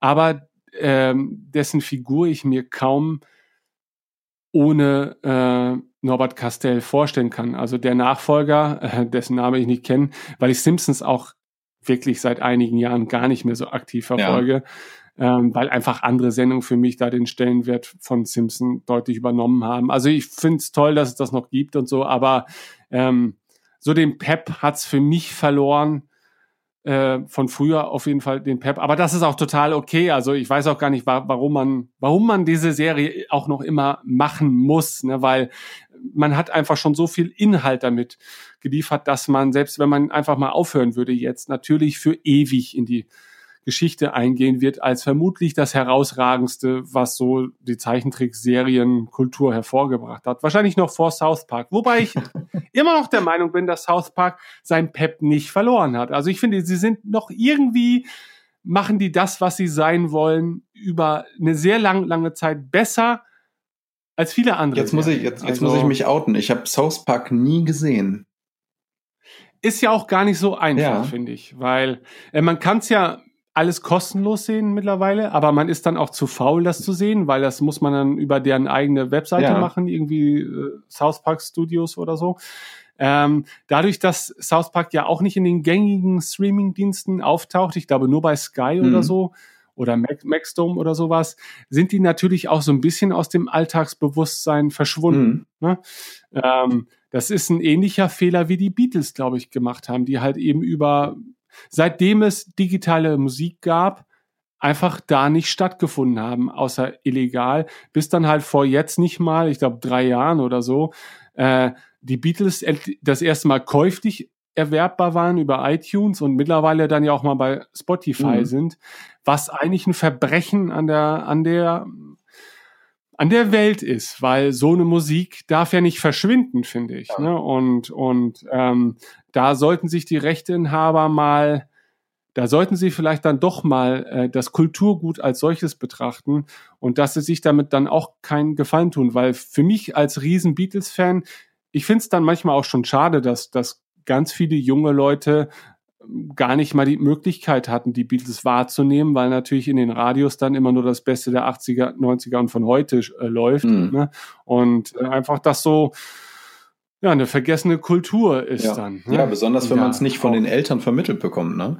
Also ich meine, genau, bei, genau. bei mir ist es tatsächlich auch so, also meine, meine Eltern sind beide sehr, ja, die mögen gerne Musik und hören viel Musik. Dementsprechend habe ich als Kind auch wirklich eine sehr breite Palette an Musik kennengelernt, die weit, weit vor meiner Geburt rauskam.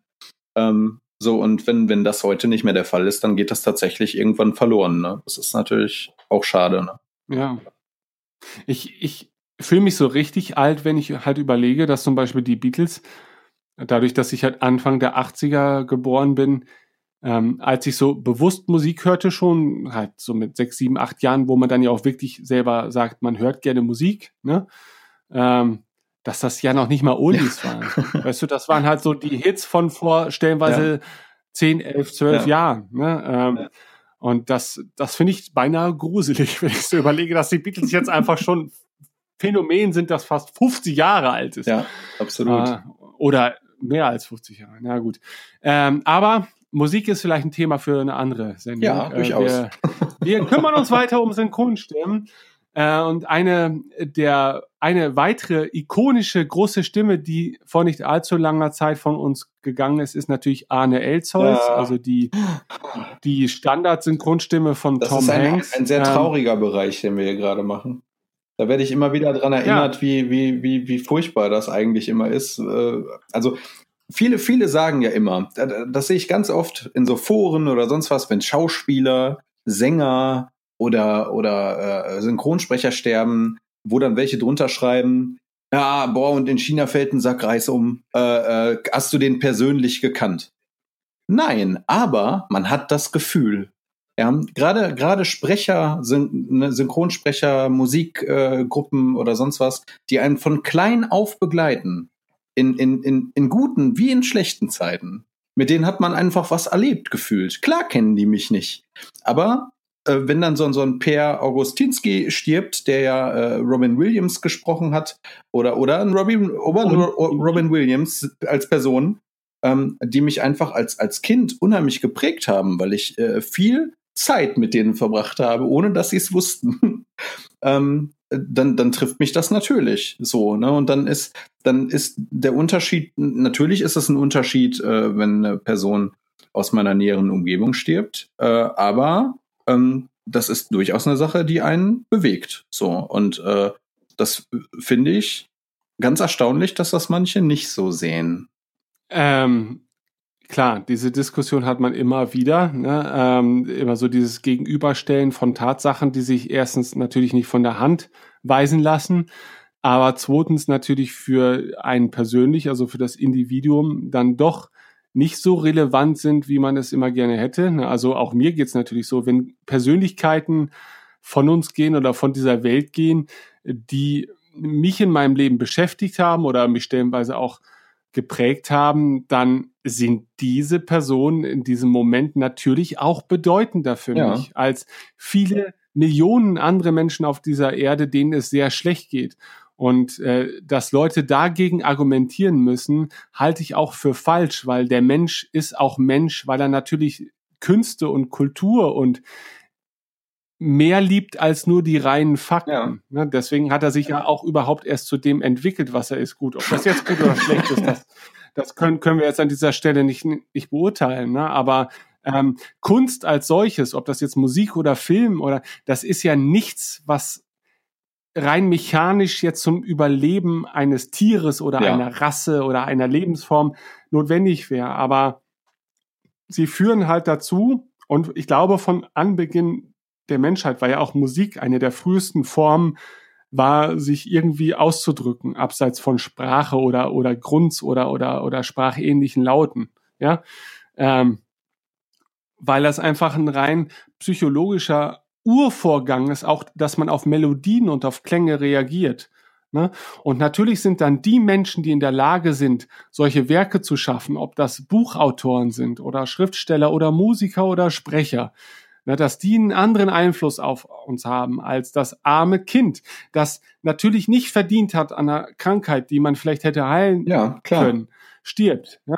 Das, das ist überhaupt, das darf man auch nicht ja. vergleichen. Ja, aber dass das für mich persönlich einfach einen ebenso großen äh, Einfluss hat oder vielleicht manchmal, ich gebe es auch offen zu, natürlich hat es in dem Moment wahrscheinlich auch sogar einen viel größeren Eindruck ja. auf mich. Ja, das ist, glaube ich, eine urnatürliche Sache. Ne? Und Leute, die dagegen argumentieren, sind halt eben aber auch die Leute, die immer wieder dann sehr irrational argumentieren, weil sie unbedingt ihren Standpunkt vertreten müssen, ja, äh, obwohl sie ihren eigenen Standpunkt selber nicht mal in sich selbst begründet finden, vermutlich, wenn, wenn sie drüber nachdenken. Aber das, ich glaube, auf dieser Ebene kannst du halt dann auch nicht argumentieren, weil das ist dann wieder ja, eine Meinung. Das ist, ne? das, das ist, halt, ja das, genau. Und, ne?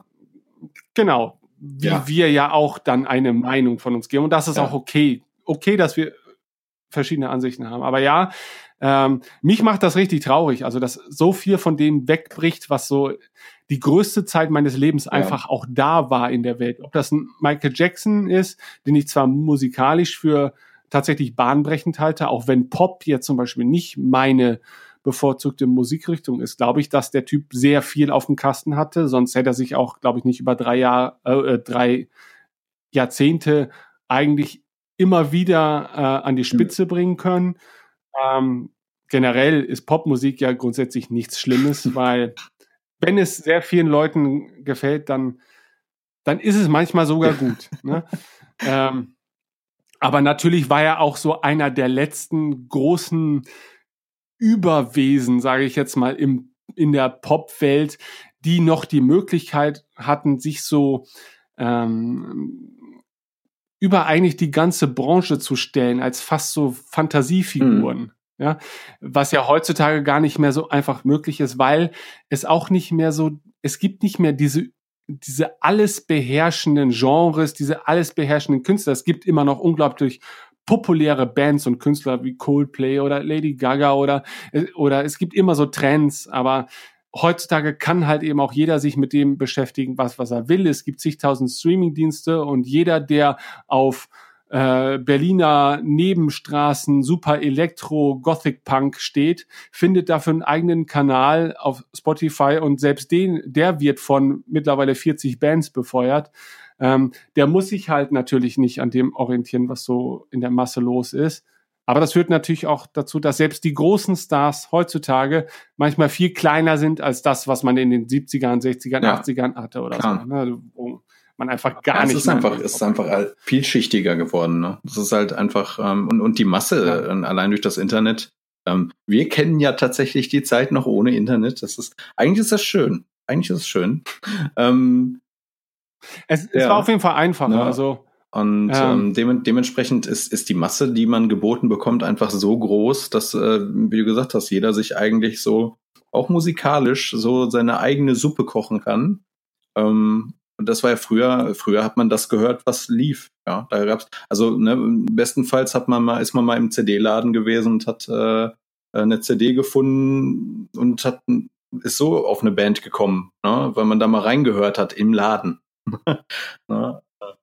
Ja, klar. Logisch. Also bei uns gab es auch, auch noch solche Läden, wo du dann, keine Ahnung, da bist du dann mit, mit der CD vorne zum Schalter gegangen, dann Ja. hat man dir die ausgehändigt und dann bist du zu so einem zum Kundenterminal gegangen, wo dann so ein alter Diskplayer stand und du hast dir das auf diesen abgeranzten Kopfhörern angehört und wusstest, das Ja. Album brauchst du. Und äh, man muss ja auch sagen, Vielfalt heißt ja nicht, dass es einem persönlicher dann auch immer besser gehen muss.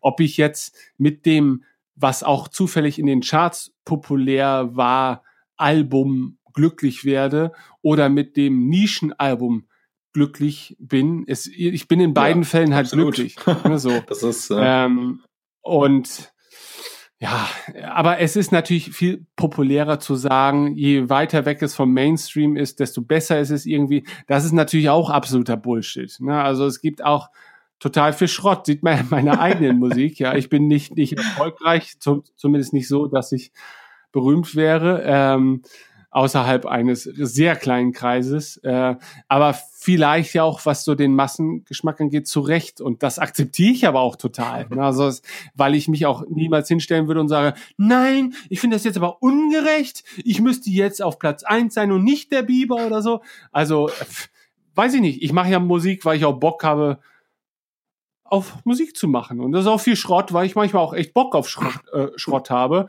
Und trotzdem kriege ich halt irgendwelche Reaktionen Ja. und das ist geil für mich. Ja, so.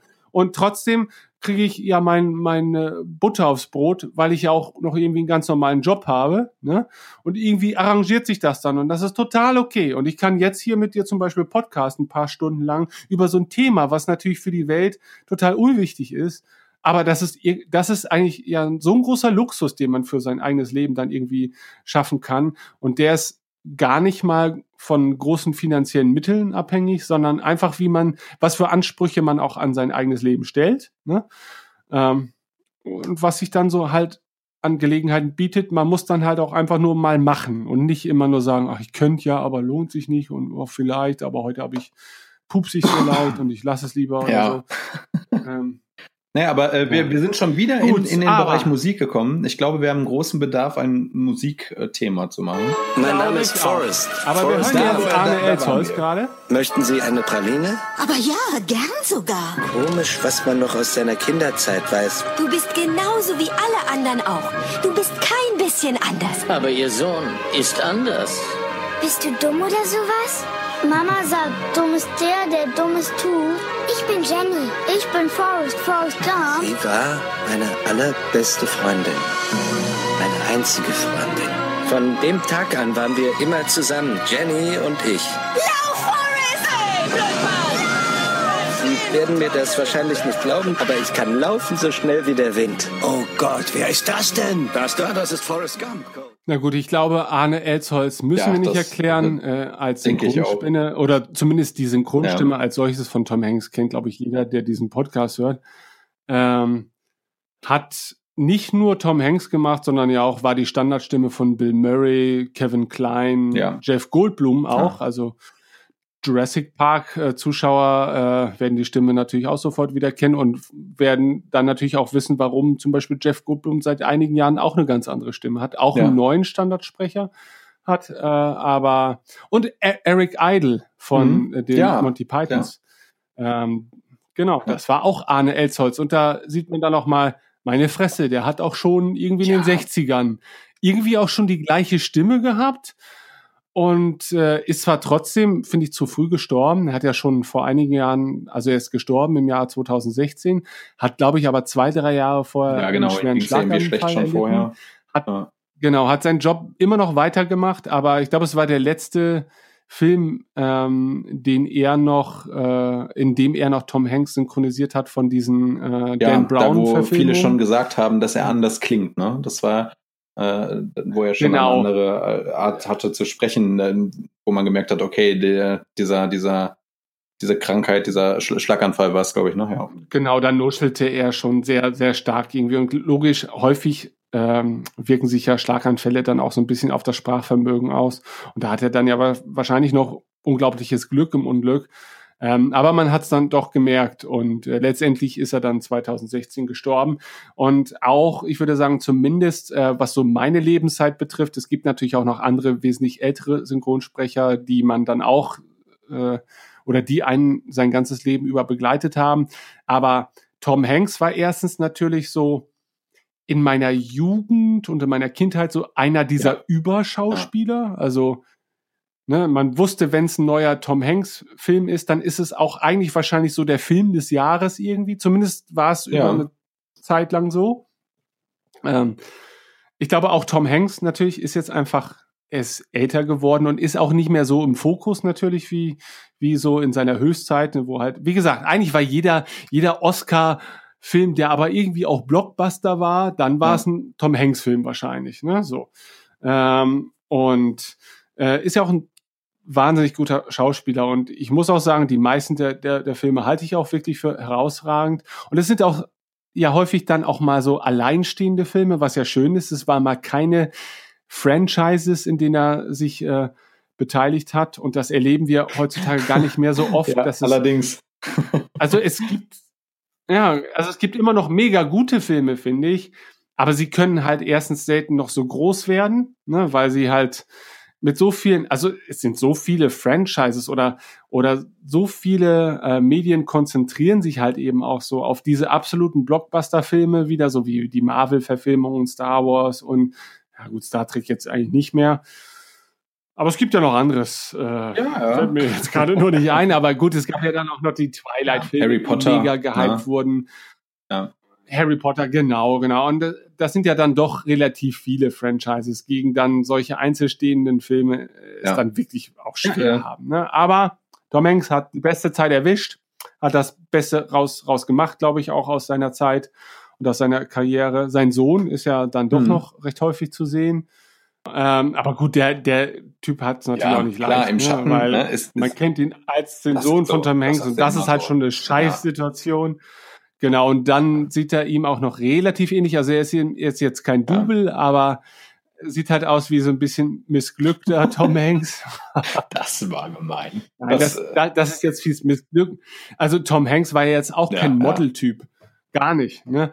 Ähm, aber das Schlimme ist ja, wenn man dann, wenn, wenn das so ein Gesicht ist, was man einfach durch und durch kennt und wenn dann jemand kommt, der so gewisse Züge davon mit sich bringt, aber andere, ja nicht hässliche Züge, aber einfach andere Züge sich da reinmischen, dann wirkt es ja schon irgendwie entartet ja, oder entstellt. Ich, ich weiß, ja, was so. du meinst. Ja. So, da, genau, das Auge will das so nicht. Ne, so. Ähm, das ist so, wie man Ian McKellen ohne Gandalf-Nase sieht. Und ich meine, er hat ja schon eine re relativ markante Nase.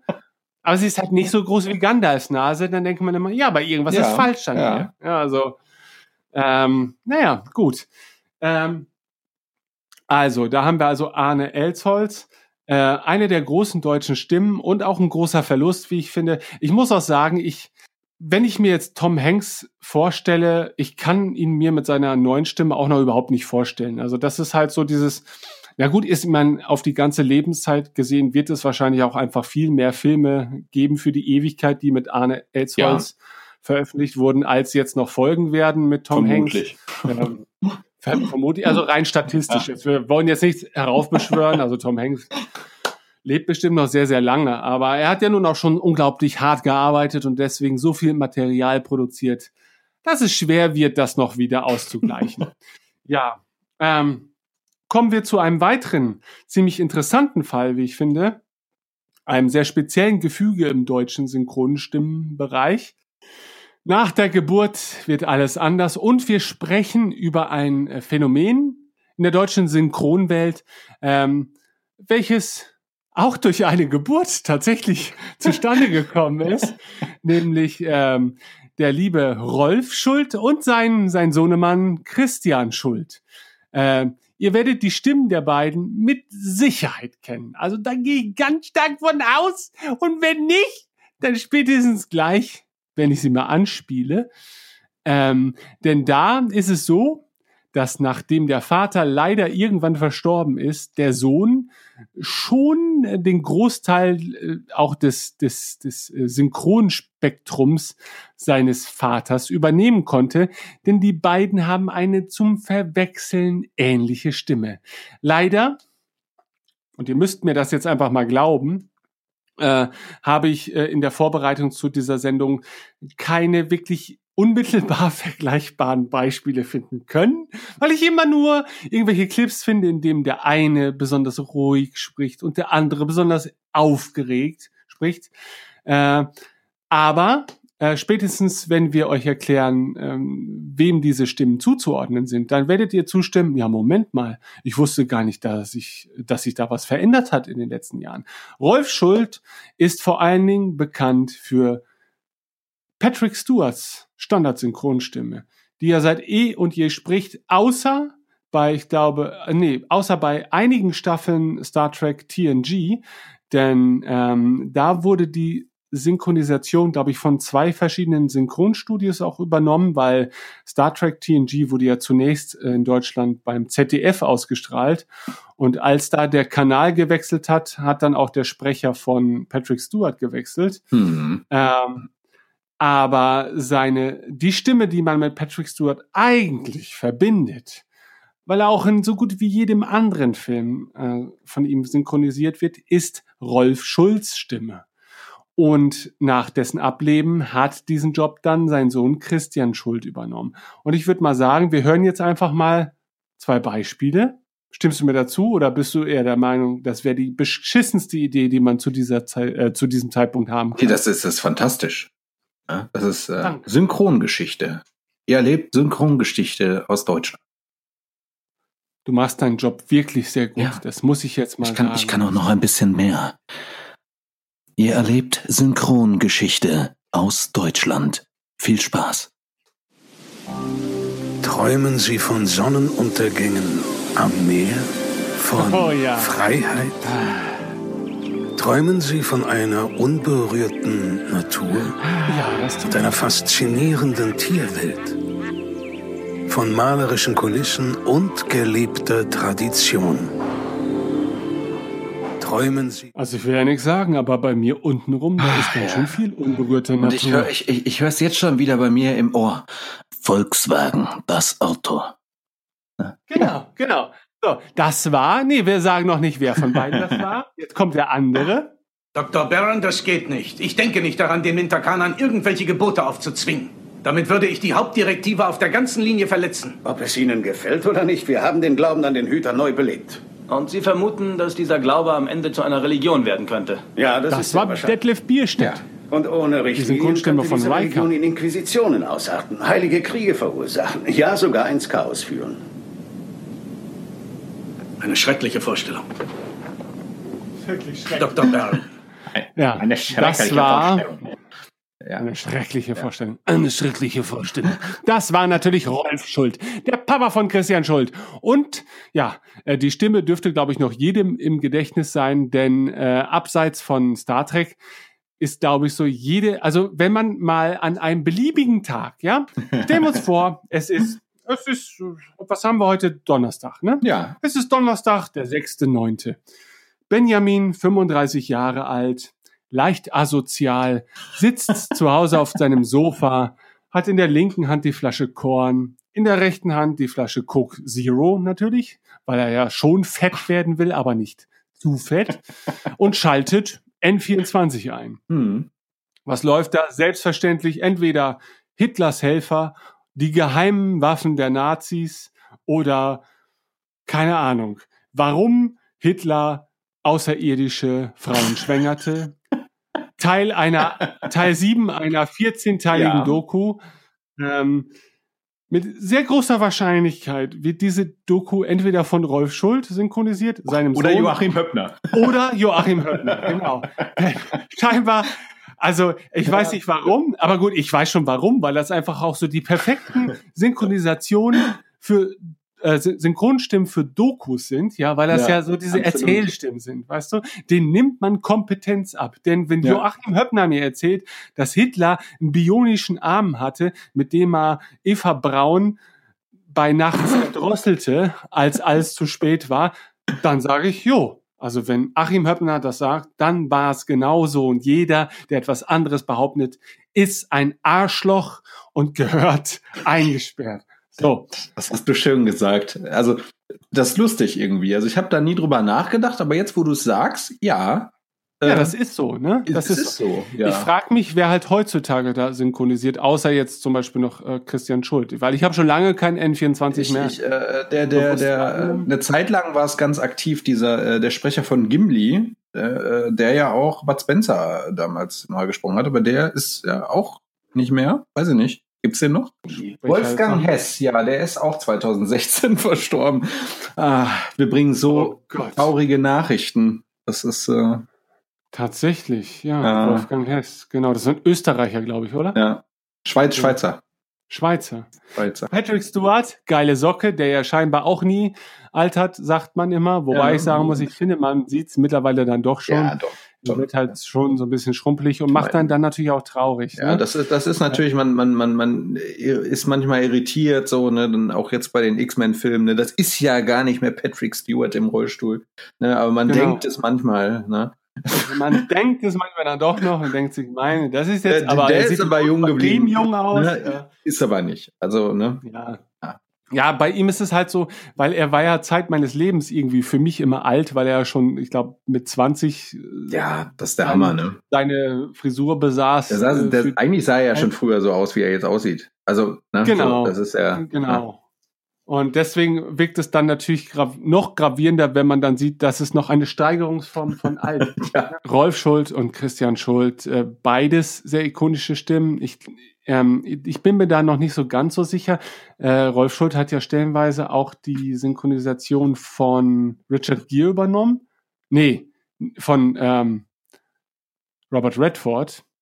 Oder war es aber Michael Schuld? Weil Michael Schuld macht es wohl derzeit für Robert Redford, da konnte ich, da konnte ich nicht ausreichend recherchieren, ob der eine jetzt auch den Job des anderen übernommen hat oder ob beispielsweise Michael ähm, Christian Schulz schon schon relativ lange die Synchronisation von Robert Redford übernommen hat ja, und es mir dann halt damals deshalb nicht aufgefallen ist, weil sie halt eh relativ ja, gleich. Das äh, kann man ja manchmal. Ja. Das ist ja das äh, Beeindruckende, dass du es wirklich nicht einschätzen kannst, wer da wann wie wo gewechselt hat. Ne? Ja. Also äh, auf jeden Fall super, eine tolle Konstellation. Hoffen wir, dass Christian Schulz sich ausreichend fortgepflanzt hat. dass äh, wir ähm, einen neuen Nachfolger damit, haben im Zweifel. Ja, das ist, äh, das wäre schon schön. Ja, denn die Stimme genau, für genau. immer. Genau, weil ja. Genau, wir brauchen sie, ja. Charakterstimmen. Und ich meine, Florian Kleid ist so jemand, der vielleicht im Alter zu einer ja, solchen vielleicht äh, über den, übernimmt er dann irgendwann, obwohl nee, das ergibt keinen Sinn. Harrison Ford ist auch schon alt. Ja, das, ja, der, wenn, er, also wenn, wenn Florian Klein so alt ist wie Harrison Ford jetzt, dann, äh, ja, dann ist selbst der Walk of Fame Star von Harrison Ford wahrscheinlich schon ne, drei Zentimeter abgetragen. Wahrscheinlich, sehr wahrscheinlich. Aber muss ich wirklich sagen, das stimmt, äh, dass äh, der hat natürlich echt den, den Kern dieser Charakterstimme noch drin, ne? Den man ja bei vielen genau. vermisst genau. heutzutage, ne? Ja. Machen wir weiter im Text, denn so langsam nähern wir uns, glaube ich, dem Ende dieser ersten Folge. Einfach, weil wir jetzt äh, nach einer Stunde und ein bisschen merken, äh, man kann auch zehn Stunden über Filmsynchronisationen sprechen und hat dann noch nicht ein Wort über die Synchronisation von Computerspielen beispielsweise. Oder Promi-Synchronisation, ja was ja auch interessant ist. Ne? Genau, genau. Also damit meint äh, Chris natürlich nicht, dass Promis synchronisiert werden, sondern dass äh, es in Mode gekommen ist, bestimmte Dinge halt von Promis synchronisieren zu lassen, die jetzt nicht vorrangig unbedingt für ihre Synchrontätigkeit bekannt sind, sondern einfach nur dafür bekannt sind, prominent zu sein. Wie beispielsweise ja auch selbst Verona Poth ja einige Synchronjobs, glaube ich, äh, ja. übernommen hat. Ne? Es gibt, es gibt äh, da sehr gute Beispiele. Aber ist, man muss ja auch nicht Wobei man sagen muss, die hat ja wenigstens noch eine Stimme ne? Charakter. Das aber, kann man aber jetzt das nicht ist vorwerfen. natürlich, die, also die Stimme glaube, ist auch nicht immer nur entscheidend. Ne? Das Schauspiel muss natürlich auch stimmen. Genau.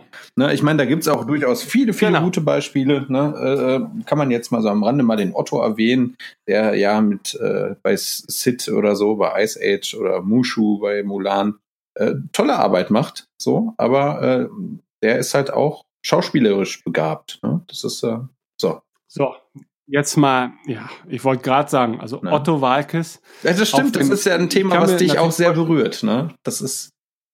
Ja, genau, genau. Ein, ein, ein Ostfriese, wie man ihn sich nur wünschen kann. Also tatsächlich empfinde ich wahnsinnigen Respekt vor Otto Walkes. Kann natürlich total verstehen, wenn Leute mit dieser Art von Humor gerade heutzutage nicht mehr allzu viel anfangen können, weil es halt schon sehr so ein, so ein, so ein, weiß ich nicht, so ein, nee, so ein typisch deutscher Klamaukhumor ist, ja. glaube ich schon, der sehr in den 70ern, 80ern verhaftet ist, noch so in der Art und Weise.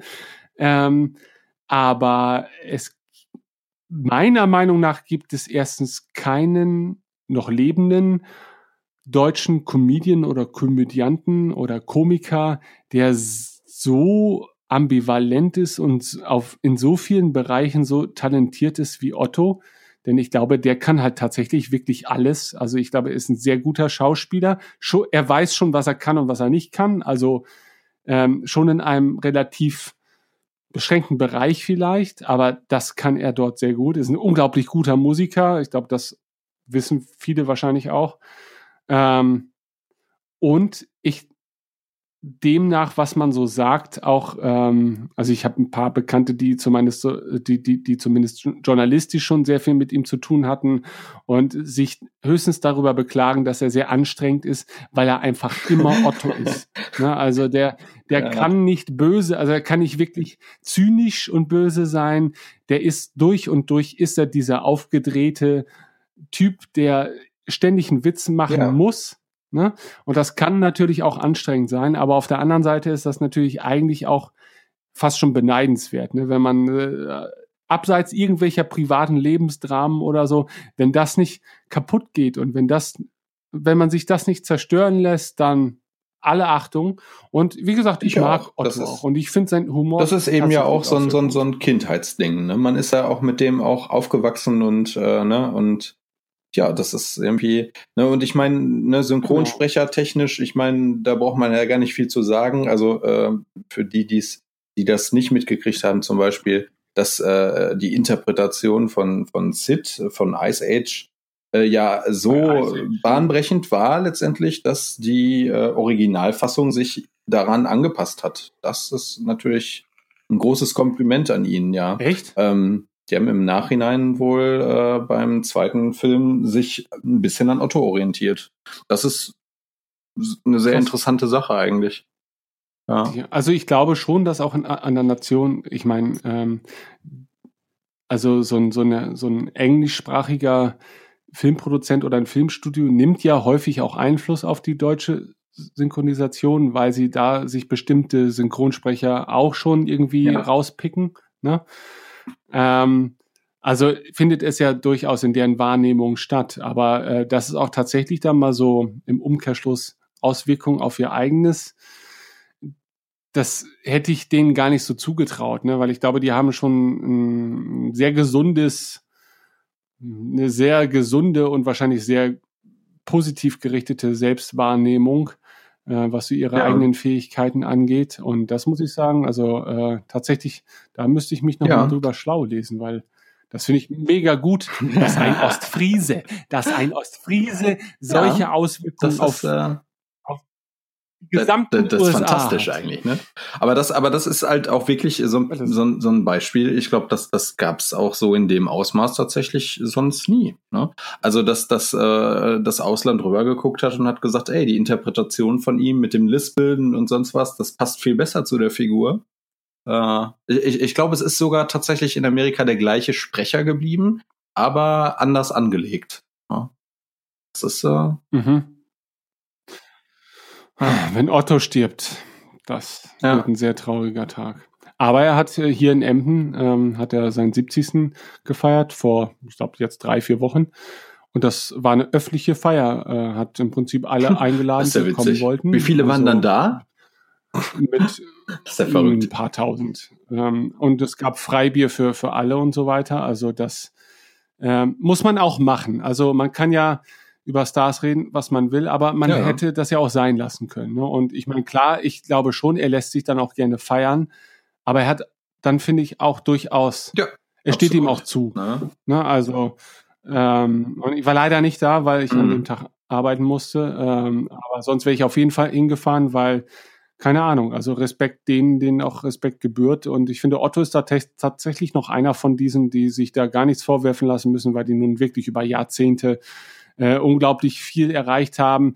Und natürlich jetzt so langsam in dieser ganzen YouTube- und Social-Media-Kultur einfach auch nicht mehr die Rolle erfüllen können, die sie vielleicht ihrer Zeit Ja. erfüllt haben. Ne? Dafür haben sie aber in ihrer Zeit ganz häufig Rollen übernommen, ähm, zu denen es auch stellenweise gar keine, gar keine Alternative gab. Also ähm, als Heinz Erhard ging und man noch Loriot hatte, war, glaube ich, Otto auf einem ähnlich hohen Stellenwert, glaube ich, auch was so, was so die Relevanz anging, so für, für die deutsche Komik. Ähm, halt nur in einer anderen Sparte der, der Komik. ne? Also Otto und Loriot haben ja auch lange Zeit koexistiert. Ähm, und Loriot war ja dann schon, würde ich sagen, so dieser eher gut bürgerliche Spießerhumor, aber phänomenal. Ne? Also, also ähm, ist für mich dann tatsächlich noch so die Gottheit für mich in Sachen Komik, äh, Komik also Loriot. Da, also geht für mich nichts drüber. Ähm, aber eigentlich krass, wie sich das dann auch so gewandelt hat, ne? Weil natürlich gibt es auch he- heutzutage noch klugen Humor, aber die, es gibt ja auch keine Gürtellinie mehr. Und das hat natürlich auch viele Verhältnisse in der Ja. Komik absolut verschoben, ne? Weil heutzutage ist ja die Realität schon manchmal so asozial, dass du dich nicht mal mehr wirklich drüber Ja. lustig machen Ja, kannst. das ist eigentlich, eigentlich ist es traurig, Und, ne, äh, finde ich. Also, ähm, ja, das ist wieder dieses, dieses Weinen nach der vergangenen Zeit. Aber ähm, ich, ich, ich, ja, wir sind halt ich alte mochte Männer. die Zeit, als, als es noch eine Gürtellinie gab. Das, äh, das, das war Genau, gut. genau. Und zumal das hatte auch einen, einen gewissen Nur dann ähm, erzieherischen Charakter, ne? So, weil wenn, wenn, wenn man das natürlich schon von jeglichen Leuten so vermittelt bekommt, dass es keine Gürtellinie gibt, dann passen sich die Leute dementsprechend auch daran an, ne? Das ist natürlich, ja, Du, das ist ein, das ist ein Riesenthema für eine kommende Folge auf jeden Definitiv. Fall, weil ähm, ich möchte echt mal so, so eine alte Männerreden über die ach, das ist schön, machen. so retro, ja. Genau, weil ich jetzt tatsächlich mich das erste Mal seit so, so seit einer gewissen Weile so fühle, wie so ein alter Mann, der über die verkommene Jugend redet, so wie das wahrscheinlich unsere Eltern auch über Ja, unsere vermutlich. Jugend. Aber ich bin dann halt auch eben der Meinung, dass das zum Beispiel die Zeiten des Internets noch eine größere Re Revolution, zumindest soziologisch gesehen, darstellt, als zum Beispiel Fernsehen oder Bücher das in den Jahrhunderten davor dargestellt haben, weil man ja auch als Konsument viel mehr involviert in das Medium Internet ist als eben als passiver äh, Konsument beispielsweise einer TV-Serie. Ja. Ne? Ähm, und weil es ja auch den sozialen Umgang komplett verändert hat, während das das TV zum Beispiel nicht bewerkstelligen konnte. Und da glaube ich halt eben schon, dass sich einiges geändert hat und durchaus nicht zum Besseren. Und das meine ich nicht aus so einer eingeschränkten, so, oh, früher war, dann haben wir uns noch richtige Briefe geschrieben, das war viel schöner. Klar, dass, äh, dass es auch so ro- romantische Aspekte gibt, äh, denen man hinterher trauert, ist mir schon bewusst. Aber ähm, ähm, es gibt halt, finde ich, kaum noch Hemmschwellen und Hemmschwellen sind manchmal auch durchaus nützlich äh, beim Umgang miteinander, weil man sich dann, selbst wenn man sich seiner eigenen charakterlichen oder menschlichen Schwächen bewusst sind, ja auch viel leichter mal positionieren kann, weil man sich an gewissen Umgangsformen ja auch ganz gut orientieren kann oder sich auch vielleicht dahinter verstecken kann. Und das ist nicht immer was Schlechtes. Ne? Nur weil ich nicht zu meinem Chef jeden Tag du Fotze sagen kann, ähm, ist das ja jetzt nicht wirklich schlimm. Nee, Ne, also, sondern, also für mich äh, zumindest nicht. Genau. und für mich jetzt persönlich ist es in diesem Moment jetzt auch nicht schlimm, sondern das führt natürlich auch dazu, dass es da generell eine Gesprächskultur gibt, mit der man ganz gut leben kann. Und die muss auch nicht bis zum Getno äh, verrohen. Und ähm, und jetzt entfernen wir uns wieder mal von dem eigentlichen Ursprungsthema, aber aber, aber glaube, gar, gar nicht so sehr, weil weil weil genau, weil ich finde genau. genau diese Sprechweise auch heutzutage ähm, natürlich auch Einzug in die Synchronwelt hält. Ne? Also ich, da habe ich zum Beispiel ein, ein, ein Beispiel, was mir jetzt gerade so sehr präsent ist. Ähm, es gibt diesen Disney-Film Vajana. Ähm, Im Englischen mhm. heißt der Moana, war wohl irgendwie ein rechtliches Problem. Ich, mehr weiß ich dazu auch nicht. Ähm, die ähm, Sprecherin von Vajana ist irgendeine Schauspielerin. Eine, ich glaube, sie ist mhm weiß ich nicht, gefühlt ist sie 14, aber ich glaube, die ist älter. Ähm, und sie redet so, wie man auf dem Schulhof vermutlich heute redet. Es passt nur leider irgendwie so gar nicht zu der Figur. Ja? Und ähm, das ist auch was, was dem Skript zu schulden ist. Ja, wenn auf einmal im, ne, ich meine, wenn wenn jetzt auf einmal der Häuptling mit äh, äh Chief angesprochen wird, ist es natürlich schon fragwürdig, weil äh, es ist halt gar nicht so eine moderne Zeit, in der Vajana spielt und äh, auf einmal wirkt es alles viel zu modern, dadurch, dass die Sprechweise so daran angepasst ist. Und das ist, das hat man früher nicht getan. Man hat immer sehr zeitgemäß gesprochen in den Synchronisationen. Ne? Das merkt man, ich finde, das merkt man ganz besonders, wenn man sich alte Filme ansieht. Ähm, wo, wobei man da ja wieder auch sagen muss, okay, das ist natürlich, äh, da haben die dann so gesprochen, wie man früher gesprochen hat. Ne? Ähm, wo, das hat dann natürlich per Zufall gut zu den alten Filmen gepasst oder weil die Filme dann in der alten Zeit gespielt haben und dann passte diese alte Sprachweise gut dazu, wie zum Beispiel jetzt bei, ähm, bei, bei, bei Star Wars Episode 4, wo man ja doch merkt, die Betonung ist eine andere. Ja? Es ist, äh, man, man hat das, mhm. man hat das früher so gemacht und irgendwie passte das dann auch so zu, zu dem Look der Filme. Ja? So, aber heute ist es halt echt so, und das merkt man auch bei Star Wars, bei den neueren Filmen, gerade wenn man jetzt Rogue One im Kontrast sieht. Komm, jetzt äh, schwippen, schwippen wir doch zu Radio Tatooine so ein bisschen. Wenn man Rogue One als Kontrast sieht, der ja zeitlich vor Episode 4 spielt und die Figuren eine viel modernere Betonungsart haben dann merkt man dann doch den Bruch. Und das machen sie ja nicht nur in Deutschland so, sondern auch äh, in der Originalfassung. Ja? Wobei es da ja gerade sogar echt Sinn machen würde, so in Universe die Dialoge so anzulegen, dass sie tatsächlich ähm, sich ein bisschen mehr dem, was wir aus den 70ern und 80ern gewohnt waren, eigentlich schon. gleich, ne? Weil da, da lässt es sich ja auch noch besser verkaufen, weil es halt eine Fantasiewelt ist, in der halt eben dementsprechend auch so ein Sprach, Sprachgebrauch eher recht zu fertigen ist als in einem zeitgenössischen Film beispielsweise, wo man halt eben natürlich auch sehr einfach oder sehr schnell aufgesetzt wirken kann, wenn man sich da zwangsläufig äh, der zeitgenössischen Sprache entledigen ja, genau. möchte. Ja, also, ja aber das ist natürlich, äh, ist natürlich ist äh, ganz interessant, wenn man die Filme tatsächlich hintereinander schaut, wenn man äh, dann wirklich ähm, auch von, von der Art und Weise zu sprechen den Kontrast merkt. Da merkt man.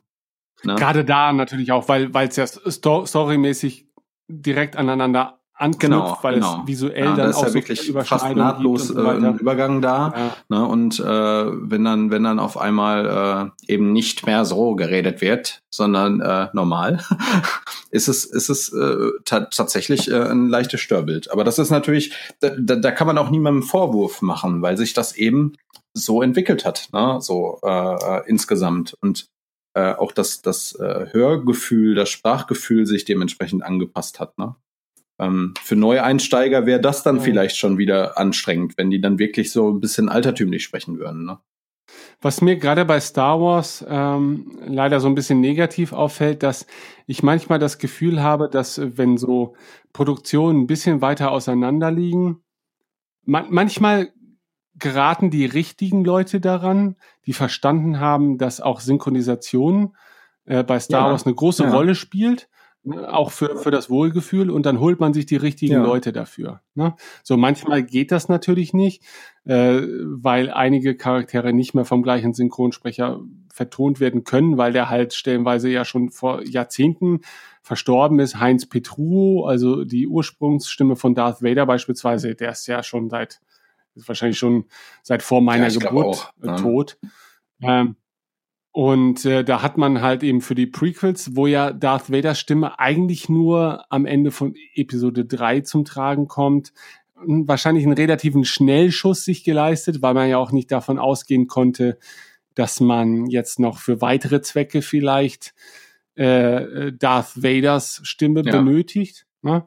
Da hat man dann die Synchronstimme von Don Johnson genommen. Also so, so das nehme ich halt immer so als als Vergleich. Ich ich kenne den Namen des Sprechers um. nicht, ähm. aber ich bin halt, ich mag halt Miami Vice und äh, ich, Nash Bridges ich glaube, und ich mag halt Don Johnson. Ich glaube, es ist Rainer Schöne. Ich bin mir aber nicht sicher. Ja, ja, okay. genau, doch, ja, ja, es ist äh, Rainer Schöne und ähm, die ich in dem Moment halt für irgendwie ungeeignet fand, weil ich die dann doch zu äh, gut. Nash Bridges ist diese Serie äh, von mit Don Johnson. Ja. So im Prinzip so eine in, inoffizielle Miami Vice Nachfolgeserie aus den 90ern, Mitte, späte 90er irgendwie. Und dann war diese Stimme natürlich auch noch so ein bisschen in meinem Bewusstsein drin, als dann Episode 3 2005 kam. Ähm, weil ich sie anderweitig auch noch nicht so häufig wahrgenommen habe. Aber sie ist halt sehr prägnant, finde ja. ich. Das ist halt schon so eine dieser, dieser Stimmen, die hörst du einmal und dann vergisst du die auch nicht. Ja, ne? eben eine Charakterstimme. Und das fand ich. Das ist so. Genau. Und man hatte natürlich nur Heinz Petru als Vergleich und war natürlich unglaublich gespannt darauf, wie jetzt äh, Darth Vader sich wohl anhören wird. Und dann kann man wahrscheinlich auch nur verlieren. Bei Rogue One fand ich sie gut. Das hat mir auch sehr gut gefallen. Aber das war halt auch, äh, äh, angelehnt sehr an, an Petru, fand ich. Genau. Also das war, äh, da hätte ich jetzt nicht so ein krasses Störbild gehabt. Also hätten die den jetzt als, als Übergangssprecher auch in den, in den Prequels genommen, wäre, äh, wäre das für mich äh, okay gewesen. Also, ja. Aber ich finde, es ist Zeit für ein Beispiel. Denn warum immer so viel darüber reden, wenn man es sich auch einfach anhört? Hervorragend. Könnte? Wir vergleichen jetzt aber nur mal die beiden Stimmen Petru und e Episode 3 Vader, Rainer Schöne, ja? Ja. Ah, wir kennen alle vielleicht die Geräusche. E Episode 4. Das ist da, wo die Häschen rumspringen, ne? Die Pläne vom Todesstern sind nicht im Computer. Was habt ihr mit der Funkübertragung dieser Pläne gemacht, die ihr empfangen habt? Wir haben keine Pläne empfangen. Dies ist ein Konsularschiff wir sind in diplomatischer Mission unterwegs. Wenn das hier ein Konsularschiff ist, wo ist dann der Botschafter? Ja, wunderbare Wunderbar. Stimme, wie ich finde. Ja, also, fantastisch. Ähm, so sehr deutsche Betonung auch. Ja. Ne? So klar, dieses harte Deutsche. Also ähm, passt natürlich wundervoll natürlich auch zum Imperium und von daher ähm, weiß ich nicht, inwieweit man sich da damals drüber Gedanken gemacht hat. Wahrscheinlich war es einfach. Das ist etablierter deutscher Synchronsprecher mit einer markanten, bösen Stimme. Und dann hat man sich den einfach gegriffen. Das ist aber ein interessanter Ansatz. Ob die ja. sich vorher Gedanken darüber gemacht haben, dass er so klingt, wie er klingt, oder eben nicht. Das ist. Äh, weiß, weiß ich nicht. Ne? Aber zum, zumindest eigentlich kenne ich es. Also ich kann seine Stimme. Sie ist, glaube ich, nicht so markant wie viele andere deutsche Synchronstimmen. Aber ähm, ich verbinde sie halt so mit Darth Vader, dass äh, ich sofort, wenn ich an Darth Vader denke, diese Stimme im Ohr habe und das ist für mich so die natürliche Stimme des Darth Vaders. Und ich meine, das ist ja schon, gut, das ist natürlich eine ganz subjektive Wahrnehmung und angesichts der Tatsache, dass wir natürlich auf der englischsprachigen ähm, Variante ja eine ähnlich große Stimme oder was ähnlich große Stimme, eine sehr markante Stimme präsentiert bekommen. Ähm, ist es natürlich schwierig, jetzt zu sagen, okay, finde ich besser oder schlechter. Ich meine, James Earl Jones ist halt natürlich Kult und äh, ist natürlich eindeutig mit Darth Vader verknüpft. Na, aber ähm, die meisten von uns oder zumindest Leute, die so sich grob in unserem Alter befinden, werden Star Wars nun mal als erstes in der deutschen Version äh, konsumiert haben und daher ist für mich die deutsche Synchronfassung von Star Wars auch immer mein Star ja, Wars, so mein Original. Auf jeden Fall. Habe ich, habe ich alles im Original schon natürlich geguckt und nachgeholt und so weiter, aber das Beste ist für mich immer noch die deutsche Synchronfassung, weil Star Wars ist halt meine Kindheit und meine Jugend, so. Ne, und äh, das gehört einfach dazu. Und Heinz Petru gehört dann halt eben auch einfach dazu. Und ähm, dann hören wir jetzt mal Darth Vader in Episode 3. Hm. Oh, jetzt. Oh, Wollust entsteht in meinem Geiste. Jetzt schon wieder nicht, wenn ich weiß, was jetzt gleich kommt.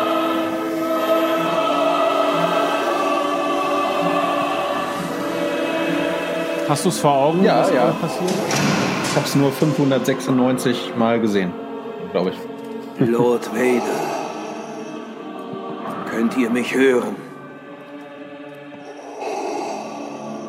Ja, Meister. Da ist er, Don Johnson. Wo ist Padme? Ist sie in Sicherheit? Geht es ihr gut? Bedauerlicherweise habt ihr sie wohl in eurem Zorn getötet. Ach so. Das ist unmöglich. Sie hat gelebt. Ich habe es gespürt. Wir müssen noch das. Nein! Ja, das, das, ohne geht nicht. Ohne geht nicht.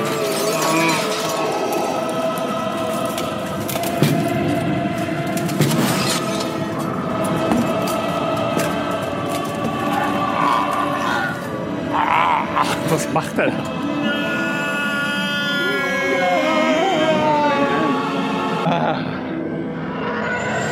So eine gescheiterte also, Seele. Es ist ja. so, traurig. Diese ganze Sendung ist so traurig.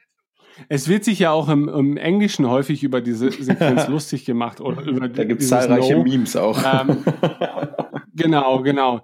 Aber ich finde, das Deutsche kann man, also ich, das ist vielleicht auch eine, so, so eine ganz persönliche Empfindung, aber also so gern ich Episode 3 tatsächlich mag, weil ähm, ich finde, äh, da gibt es einige der stärksten Szenen der ganzen Star Wars Filme und hier darf ich es ja auch mal im Dialog Podcast sagen, ja, weil hier bin ich ja nicht ganz so verpflichtet. ähm, ähm, ich, ich bin tatsächlich auch der, also ich liebe die Star Wars Filme natürlich und ich liebe die Originaltrilogie. Aber ich kann auch total nachvollziehen, wenn manche Leute mit den Originalfilmen echt nicht mehr so viel anfangen können. Weil da können Fans sich das schön reden, wie sie wollen. Die sind nicht so zeitlos wie für, äh, dass sie viele ja. halten. Also die sind schon sehr 70er. Vor allem 80er. Episode 4. Ne? Also der ist ja wirklich, also in, ja. in der ganzen Inszenierung schon. Ja, aber ich finde, ja, genau, das stimmt, genau, genau. Aber ich finde, 4 ist für mich fast noch der zeitloseste, weil das ist schon, das ist schon wieder so, so retro, so, dass es dann schon fast wieder ne, äh, Kult ist halt eben. Ne? Das ist so, ja, ja, das ist Genau, stimmt. genau. Ja. Ähm, und, und ich meine, ja, so, und die Prequels sind halt eben auch so typisch End 90er, Anfang 2000er Filme. So wurden die halt damals gemacht. Und es sind auch nicht die einzigen Filme aus der Zeit mit fürchterlichen Dialogen. Und gerade wenn es um das Thema Liebe geht und so. Ne? Aber natürlich ist der Star Wars-Fan ein, ein nur sehr schwer zu befriedigender ja. Fan. Und das bin ich eigentlich irgendwie auch. Ähm, aber gut, äh, manchmal findet man halt seinen Frieden. Ne? Und ich habe die Prequels damals nicht gehasst, aber ich war irgendwie mega enttäuscht. Und mittlerweile denke ich mir, na ja, wenn man es jetzt mal wenn man es mal nüchtern betrachtet, haben die Prequels eigentlich Star Wars viel, viel größer gemacht als die Originalfilme das konnten, weil sie einfach viel mehr Worldbuilding auch ja. betrieben haben ja. als, als Originalfilme. Und davon, davon profitieren ja. wir halt heute noch. Und ähm, dann muss man, also auch wenn ich ja auch ein sehr ambivalentes Verhältnis zu den Sequels habe, ähm, die Prequels machen die Star Wars Welt halt um das tausendfache größer. Und ich habe das Gefühl, die Sequels verkleinern sie wieder, zumindest um das hundertfache, weil ja. einfach sich da nichts das größer anfühlt und alles wieder sehr runtergedampft. Und das finde ich halt unglaublich schade, weil Star Wars ist für mich dann auch, weil die Filme, man kann sich die natürlich tausendmal angucken, aber deswegen beschäftigt man sich halt nicht tausend Jahre damit, sondern man möchte sich auch ein bisschen in eine Welt, äh, ähm, in einer Welt verlieren können. Und die darf mir keiner verkleinern und die darf mir keiner wirklich so madig machen. Und ähm, da muss man dann wahrscheinlich echt das Gleichgewicht finden zwischen, man, man muss den Fans was geben, was sie irgendwie kennen und was nicht allzu aufregend ist. Aber so ein bisschen vergrößern darf man das Universum dann, Ja. glaube ich, doch noch. Ne? Und, äh, aber Don Johnson als Ja. Darth Vader Ne?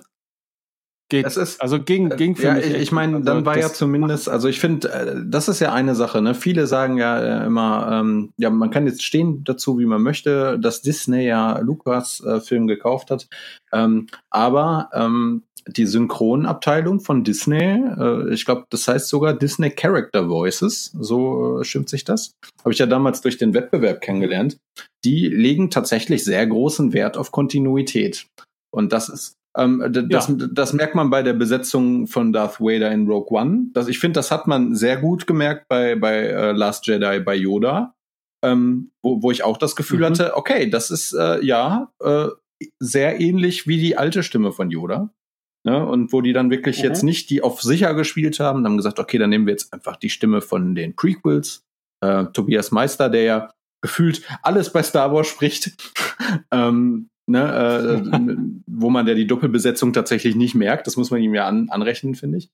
Ähm, aber ähm, dass man da eben nicht auf Nummer sicher gespielt hat und hat einfach gesagt, okay, nee, wir nehmen uns jetzt den Spielraum, den wir haben und casten jemanden, der so klingt wie früher. Und das ist schön.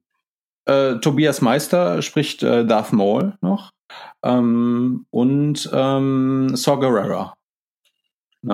Ja, Und ähm, das ist das ist halt sehr cool, ne? wo man wirklich sagt, okay, das sind drei Figuren und die sind wirklich alle völlig unterschiedlich, wo man es wirklich nicht merkt. Und das ist äh, ist äh, eigentlich auch echt eine tolle Leistung von ihm, ne?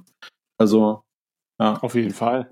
Man hat es natürlich bei Darth, Darth Vader auf der einen Seite natürlich auch ein bisschen leichter, weil, weil, weil es sich um eine kostümierte Figur handelt. Und erstens kann man, könnte man zumindest in Universe natürlich stimmliche Änderungen einfacher begründen. Sollte man jemals in der Verlegenheit sein. das so wie bei tun zu C3PO, müssen. ne? Er hat dann einfach einen anderen Sprachchip. Das ist, äh, das funktioniert. Genau, genau. Und ich meine, irgendwann wird auch James Earl Jones, der ja irgendwie, so sagt man sich ja schon, irgendwie acht Milliarden Standardfloskeln mal aufgenommen hat, damit man sie für alle möglichen Star Wars Vader Produktionen Ja. verwenden kann. Ähm, das mag ja auch eine Zeit lang noch reichen, aber die Zeit wird kommen. Wobei, das ist jetzt vielleicht Gotteslästerung. Ich glaube, ein James Earl Jones lässt sich leichter imitieren als ein Heinz Petruo. Ja, weil Ähm, er einfach noch charakteristischer weil, ist, finde ich. Und dann kannst du es natürlich aber auch gut imitieren. Ne? Ich glaube, gerade die. Genau, weil, weil es, der, der, er hat so, Ja. so, so eine Showstimme, weißt du, die, die, die Stimme ist wie eine Freizeitparkattraktion. weißt du, die, Das trifft sehr gut, ja. Genau, also die, es gibt so ein paar Grundregeln, aber wenn man die, wenn man die trifft und die sind, das sind relativ offensichtliche Grundregeln, ja, äh, deswegen lassen sie sich halt auch leichter im, imitieren. Und der wird ja auch häufiger imitiert im Rahmen von Videospielen und ich finde, da fällt es dann auch nicht so doll auf. Ja. Ne? Also ich meine, bei, ich, war es bei Battlefront 2, war es da schon so, dass es nicht alles James Earl Jones war? Ich bin mir nicht mehr das, hundertprozentig das sicher. weiß ich nicht. Ähm, und James Earl Jones wird natürlich auch älter ne, und verliert natürlich auch ein bisschen von der Aggressivität Ja, in, seiner, in seinem eigentlichen Stimmvermögen, die man für Vader dann doch einfach braucht. Ne? Und äh, es gibt auch natürlich auch im englischsprachigen total viele gute äh, Voice Artists. Ähm, James Arnold Taylor. Ja, da ist er. Genau, genau. Äh, ist ja der Obi-Wan bei, bei äh, sowohl bei Rebels, äh, bei den wenigen Auftritten, als auch bei The Clone Wars und er macht halt einen super Job. Wobei ich da auch wieder glaube, ich glaube so die, erstens der britische Akzent, dann die auch sehr, also jetzt gar nicht mal so charismatische britische Stimme von Ewan McGregor, finde ich, und äh, Alec Guinness, die ja eher so eine relativ dünne, typisch britische Stimme haben Ja. lässt sich dann auch wieder leichter imitieren oder man lässt sich leichter täuschen dann auch, ähm, als es beispielsweise äh, der Fall ist bei einem Arne Elsholz. Und auch da, glaube ich, liegt es ein bisschen an der Sprache, weil die Sprache an sich halt eine andere Melodie und ein anderes Entfaltungsvermögen hat für Stimme als solches. Ähm, Und da funktioniert das dann, glaube ich, noch eher. Und dann natürlich, dadurch, dass es ein animiertes Format ist, lässt man sich dann wahrscheinlich auch noch mal einfacher von ja, falschen ja. Tatsachen täuschen. Da, da, das ist ja tatsächlich eine Thematik, die tatsächlich auch bei Ice Age zu tragen kam, als, äh, als äh, Arne Elsholz gestorben ist. Ähm, Money wurde ja auch von Arne Elsholz gesprochen. Stimmt, Und ähm, ja. der neue Sprecher ähm, macht das ganz gut. Ich glaube, das ist Thomas Nero Wolf, äh, der tatsächlich auch äh, Thrawn spricht in äh, Star Wars Rebels mhm. ähm, und in den Hörspielen. Ähm, der, der macht das, der macht das wirklich gut. Also, ähm, der, weil, weil er macht das anders als jetzt in den, in den Realfilmen, wo jetzt Tom Hanks auch, glaube ich, sogar von ihm gesprochen wird, ähm, dass er versucht, diesen, ja, ich, ich kann es gar nicht genau beschreiben, aber er hat halt manchmal so einen leichten Unterton der so ein bisschen überspitzt ist äh, ne, mhm. als Money, ähm, den er sehr gut trifft. Und äh, teilweise schafft er es wirklich an der Stelle, das sehr gut zu treffen, dass du es wirklich nicht merkst. Ähm, das ist äh, nur, das funktioniert halt bei, bei, bei Realfilmen nicht, weil er da diese Sprechweise nicht hat. Ne? Und das ist wieder genau mhm. das, was du sagst. Ne? Wenn man natürlich besonders speziell spricht, ist es einfacher, das zu imitieren, als wenn es einfach nur der reine Klang der Stimme ist. Aber bei äh, Thomas Nero Wolf natürlich auch so gut, dass sie es auf die Reihe bekommen haben für Rebels, halt eben die Thrawn-Stimme ja, äh, zu nehmen, die, die wir durch die äh, Oliver ja, Döring-Hörspiele kennen. Aber das also, ist, aber das ist auch was, äh, was ich ja, äh, als ich diesen Wettbewerb gewonnen hatte, da, da bei Star Wars Rebels, ähm, das ist was, was du sofort merkst, wenn du da im Studio bist. Da sind Fans am Werk. Ja, das ist halt, also äh, alleine jetzt die Tatsache, der, der ähm, Synchronregisseur, der da saß, der hatte dann sein Star Wars äh, Clone Wars Buch und äh, sammelte tatsächlich von allen Sprechern, die da mitgesprochen haben, äh, die Unterschriften für sich selbst. Ja, ah, das heißt, ja. das ist, da merkt man einfach äh, ne, die die Liebe, die er auch dabei hat, ne? Und ähm, dementsprechend ist das klar, dass dann halt auch ein vernünftiges Ergebnis dabei rauskommt, ne? Weil wirklich sich Leute damit befassen, die das auch lieben, ne? Und dann ist es äh, ja. ja. Hoffen wir, dass das echt so bleibt, weil ähm, ich finde halt eben auch selbst bei bei äh, wenn man jetzt mal wieder noch mal kurz zurückkehrt zu Tolkien und Herr der Ringe und dann den anschließenden Hobbit-Verfilmungen, ähm, die ja dann ein sehr durchwachsenes Ansehen, zumindest so im Tolkien-Fandom haben. Ähm, aber wenn man sich auch mal so die ganzen Making-ofs anguckt, aber jetzt zum Beispiel auch den deutschen Part, was die äh, Synchronfassung angeht und so weiter, da weiß man dann, da die Leute haben schon versucht, zumindest das Allerbeste daraus zu holen. Und die haben ihre Materie auch verstanden. Die wussten, dass sie Bilbo jetzt nicht eine andere Stimme geben können, sofern denn die Stimme noch verfügbar ist. Und Frodo, ja. ja. ja.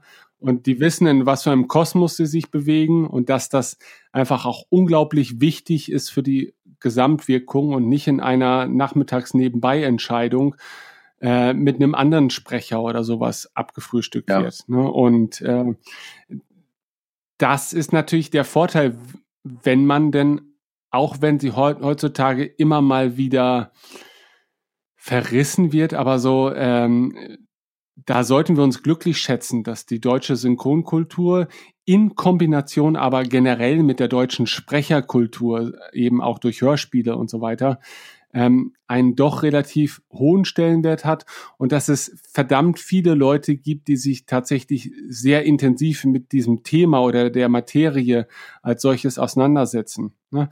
Ähm, und selbst auch so Arne Elsholz und so weiter, große Sprecherstimmen sind ja häufig auch sehr vielschichtig involviert in die äh, Synchronisation. Ich glaube, Arne Elsholz war sogar an der deutschen Synchronregie für Das Imperium schlägt zurück und die Rückkehr der ja, das kann sein. Das ist ja oft so, dass äh, Sprecher äh, auch die Synchronregie teilweise führen. Ne? Das Genau, genau, ne, weil das und da merkst du dann natürlich auch, okay, das sind aber auch Leute, die brennen halt ja. für diesen Job, die wissen ganz genau, wie wichtig das ist und wie toll das auch sein kann und wie schöpferisch man da auch sein kann, ja. Und ähm, ich glaube, ähm, wir sollten diese Episode bald beenden, ja. So schön das jetzt auch gerade ist. Aber der schöpferische Aspekt äh, der deutschen Filmsynchronisation ist ja vielleicht sogar noch mal ein ganz eigenes Thema. Ähm, weil da merkt man ja auch zum Beispiel, und wir hatten uns da jetzt als einige der Beispiele auserkoren, natürlich die Bud Spencer-Filme, die in Deutschland erst recht natürlich einen absoluten Kultstatus haben. Also es gibt ja kaum Länder, in denen die Filme überhaupt so populär sind wie in Deutschland. Äh, deswegen haben sich äh, die beiden natürlich auch hier immer sehr schön feiern lassen können. ne? Und halten sich auch äh, bis zum Ende regelmäßig gern hier auf. Ne? Ähm, Terence Genau. Hill ja jetzt vor kurzem. Na gut. Bud Spencer kann ja, ich ja, aber, aber aufhalten, davor, aber- davor war er auch, ja. Ähm, Ja, das da stimmt, gab es auch die große. Kinotour, ich erinnere mich dann noch. Genau, genau. Ähm, und die ja auch deshalb so einen Kultstatus erreicht haben, weil die deutsche Syn Synchronisation sich schon inhaltlich sehr weit vom Original entfernt, dennoch irgendwie insgesamt Sinn ergibt.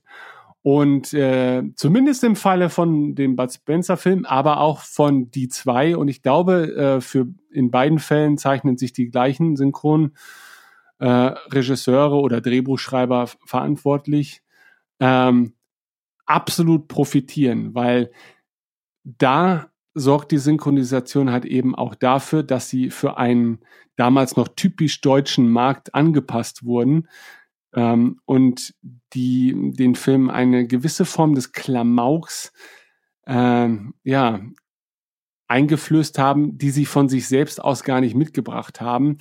Ähm, und das ist natürlich Geschmackssache. Aber ich bin schon der Meinung, also ohne das würden wir das heute nicht mehr gucken. also Bud Spencer-Filme absolut. würdest du vermutlich nicht über Jahrzehnte hinweg gucken, wenn die nicht auch Ja, so ja. lustig wären. Und ähm, das gleiche trifft halt auf die zwei zu, wobei ich glaube, die zwei ist dann doch eher noch eine Nischensendung. Die war halt in meiner Kindheit noch relativ populär, weil die halt dann noch eine der aktuellen Sendungen waren, die äh, so regelmäßig wiederholt wurden. Ähm, aber das ist halt eine total geile Serie. Und die Wortspiele, klar, die sind schon sehr Kind ihrer Zeit. Aber das macht ja auch den Charme dann aus. Absolut. Du kennst ja den äh, Ja. Pistazien-Eis-Dialog. Also Äh, ich, ich würde jetzt, ich würde fast sagen, jeder in unserem Alter kennt das. Zumindest die Jungs. Ich habe ja mal äh, gehört, Bud Spencer war so ein Jungsding. Äh, ich weiß gar nicht so, wie das so bei den Mädels aussieht.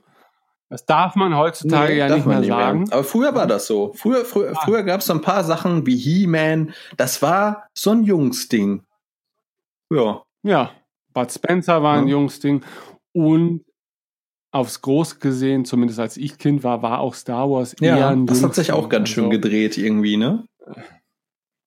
Nicht, weil das, weil man das Mädels Mhm. verboten hat, sondern weil die dann auch wahrscheinlich anders Ja. sozialisiert wurden und sich halt eben auch für andere Sachen interessiert haben. Und ich finde, man sollte das dann auch heute noch durchaus sagen dürfen, dass es jetzt nicht so verwunderlich ist, dass jetzt dass jetzt manche Sachen auch eben typisch Mädchendinger und typisch Jungs, weil das Problem ist, glaube ich, eher, dass man, dass man heutzutage das automatisch als was Schlechtes anerkennt. Aber es ist nicht unbedingt schlimm, wenn es Unterschiede gibt zwischen Ja. Menschen. Also oder auch zwischen Männlein und Ja. Weiblein. Also das kann halt eben auch in, in, in Kunstform ja durchaus äh, für eine gewisse Vielseitigkeit sorgen. Gerade im An Animationsbereich werden halt zum Beispiel sehr häufig, wenn es um junge männliche Charaktere geht, werden sie häu- häufig halt von weiblichen Synchronsprechern synchronisiert, weil die dementsprechend natürlich erstens die Erfahrung als Synchronsprecher mit sich bringen, ähm, aber dann auch vielleicht noch stimmlich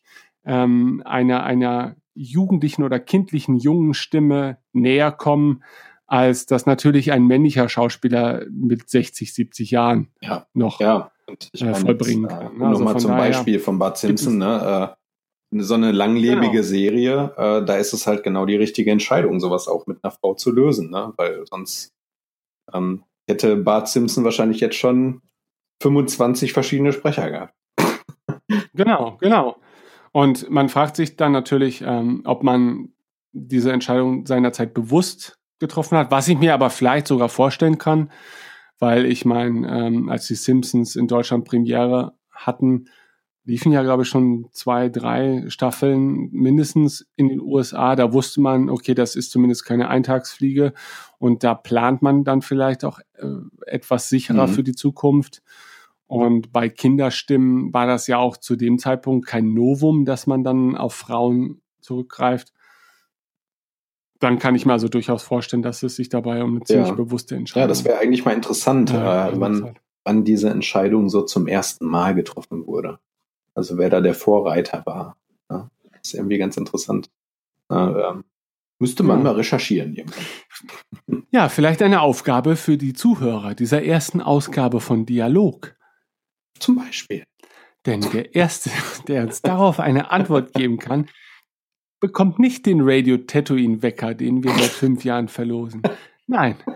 Aber er bekommt natürlich den Stolz Und Anerkennung. Ehre äh, und Anerkennung mit dieser Antwort ähm, als erster einen wertvollen Beitrag unter Umständen auf www.weltenfunk.de geleistet zu haben. Also mal gucken, was am Ende dabei rauskommt.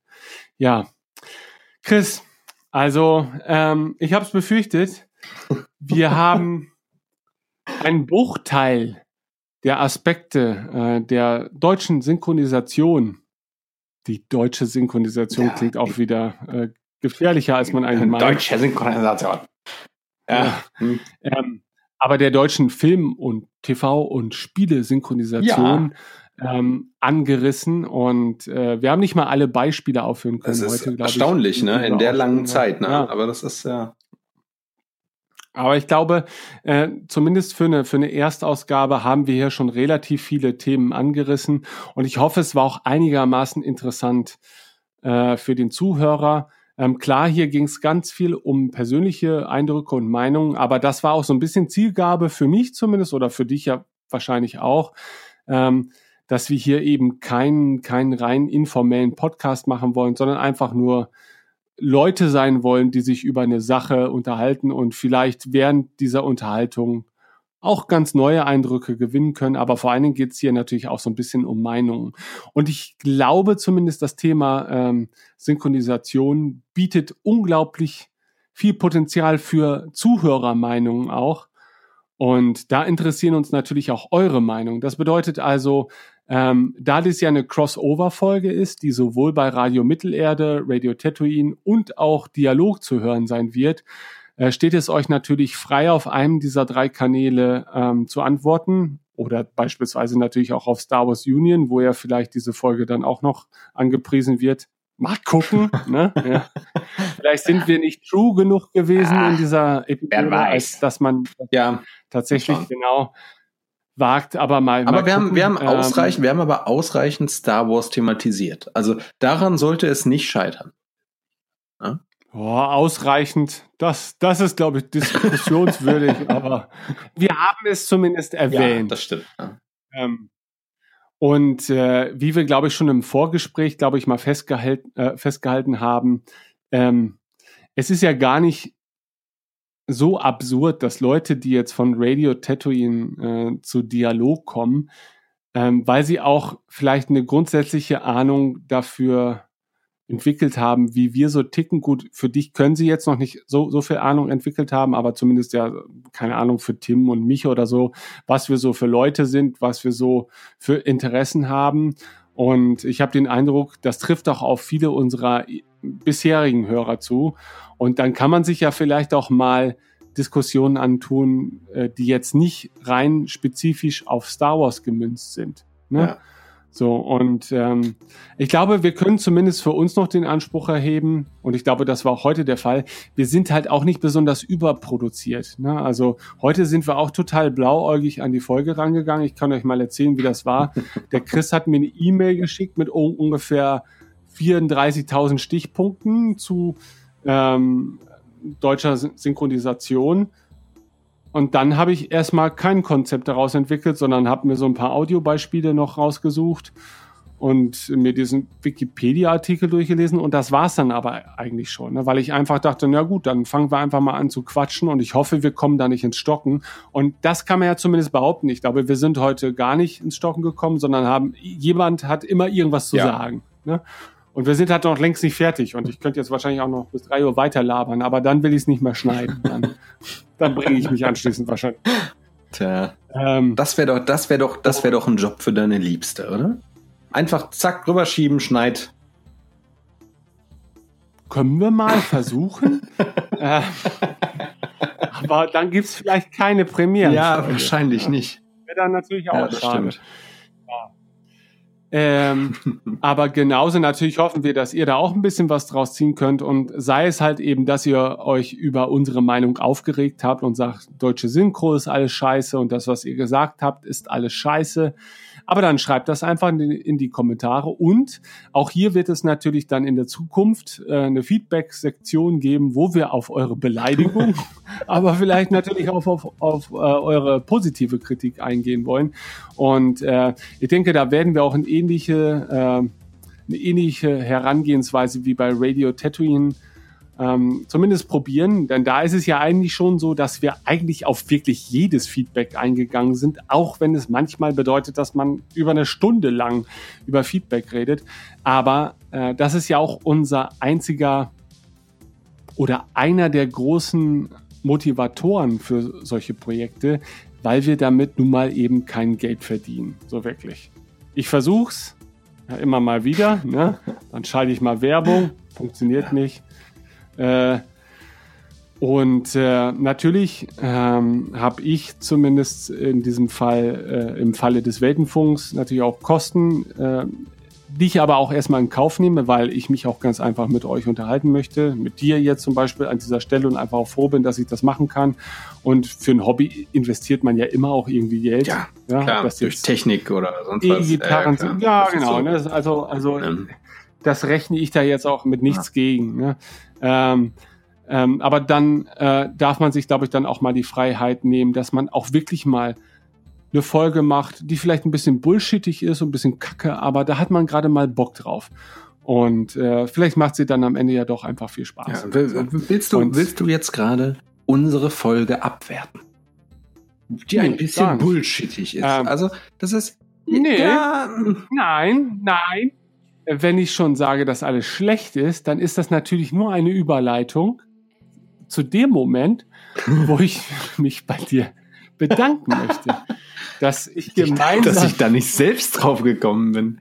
Das ist. ja, doch völlig eindeutig. Also hast du denn nichts gelernt in den letzten fünf Jahren ja, als Zuhörer? Doch, so ein bisschen. So ein bisschen.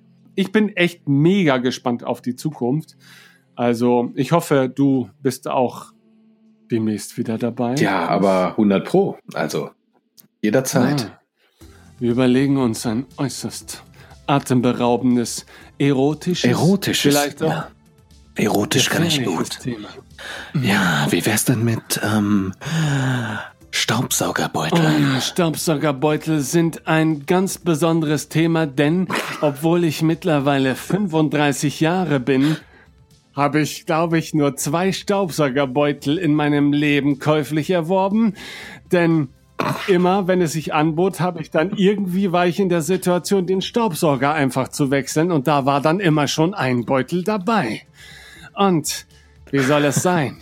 Heutzutage besitze ich einen beutellosen Staubsauger. Ah, so was Modernes hast du. Das ist schön. Aber äh, wenn ich das jetzt gerade so höre, ne, wäre das nicht eine Idee, um Geld zu verdienen, wenn wir zwischendurch einfach mal so kleine Werbeeinspieler machen? Ja, Die neue Genau. Creme. Nur diesen Sonntag. Super. Ja, als unabhängiges journalistisches Medium äh, wollen wir auch als solches respektiert werden. Also, ich würde mal sagen, Chris, vielen Ja. Also mal gucken, was da kommt. Als nächstes, äh, zumindest was in der Zukunft ansteht, das kann ich euch sogar schon so halbwegs versprechen, außer ich, äh, ich erhalte jetzt im Nachhinein noch eine Absage. Also die erste äh, Radio Mittelerde-Folge steht schon fest. Der Gesprächspartner steht auch fest. Das Ganze wurde bereits auch schon auf Radio Mittelerde angekündigt. Ähm, und ich freue mich mega drauf, dass das funktioniert. Ich bin richtig wuschig und aufgeregt und hibbelig. Und, ähm, und es gibt ja gar nicht so viele deutschsprachige äh, Tolkien-Podcasts, nämlich, ich glaube, gar keinen. Also ich konnte keinen finden, denn es ist wie immer so, das war auch schon bei Radio Tatooine, zumindest seinerzeit so. Mittlerweile gibt es ja eine Handvoll auch ganz guter Podcasts, äh, wahrscheinlich auch besserer Podcasts, als wir das bewerkstelligen können, einfach weil wir auch so faul sind. Aber wir fangen ja mal, also ich fange ganz häufig Sachen auch an, weil ich es selber gerne einfach hören würde. Ja? Ich hätte jetzt gerne einen deutschen Tolkien-Podcast. Es gibt keinen, da mache ich halt eben einen. Und irgendwann ist es halt auch so, dass es Leute gibt, die regen sich dann so sehr über mich oder uns auf und sagen, das kann ich viel besser. Und äh, wenn es dann halt irgendwann fünf deutsche Tolkien-Podcasts gibt, dann habe ich auch kein Problem damit, dass sie tausendmal besser sind als das, was ich machen kann, auch überhaupt. Und äh, würde mich freuen, weil es halt im Endeffekt darauf hinausläuft. Und jetzt ist auch wirklich mal gut. Jetzt aber. So. Danke, genau, danke, dass ihr zugehört habt. Vielen Bis Dank. zum nächsten Mal. Hier auf weltenfunk.de im Dialog Radio Tatooine, Radio Mittelerde oder Polydog. Euer Ben und euer Chris. Tschüss. Chris. Unglaublich. Tschüss. Tschüss.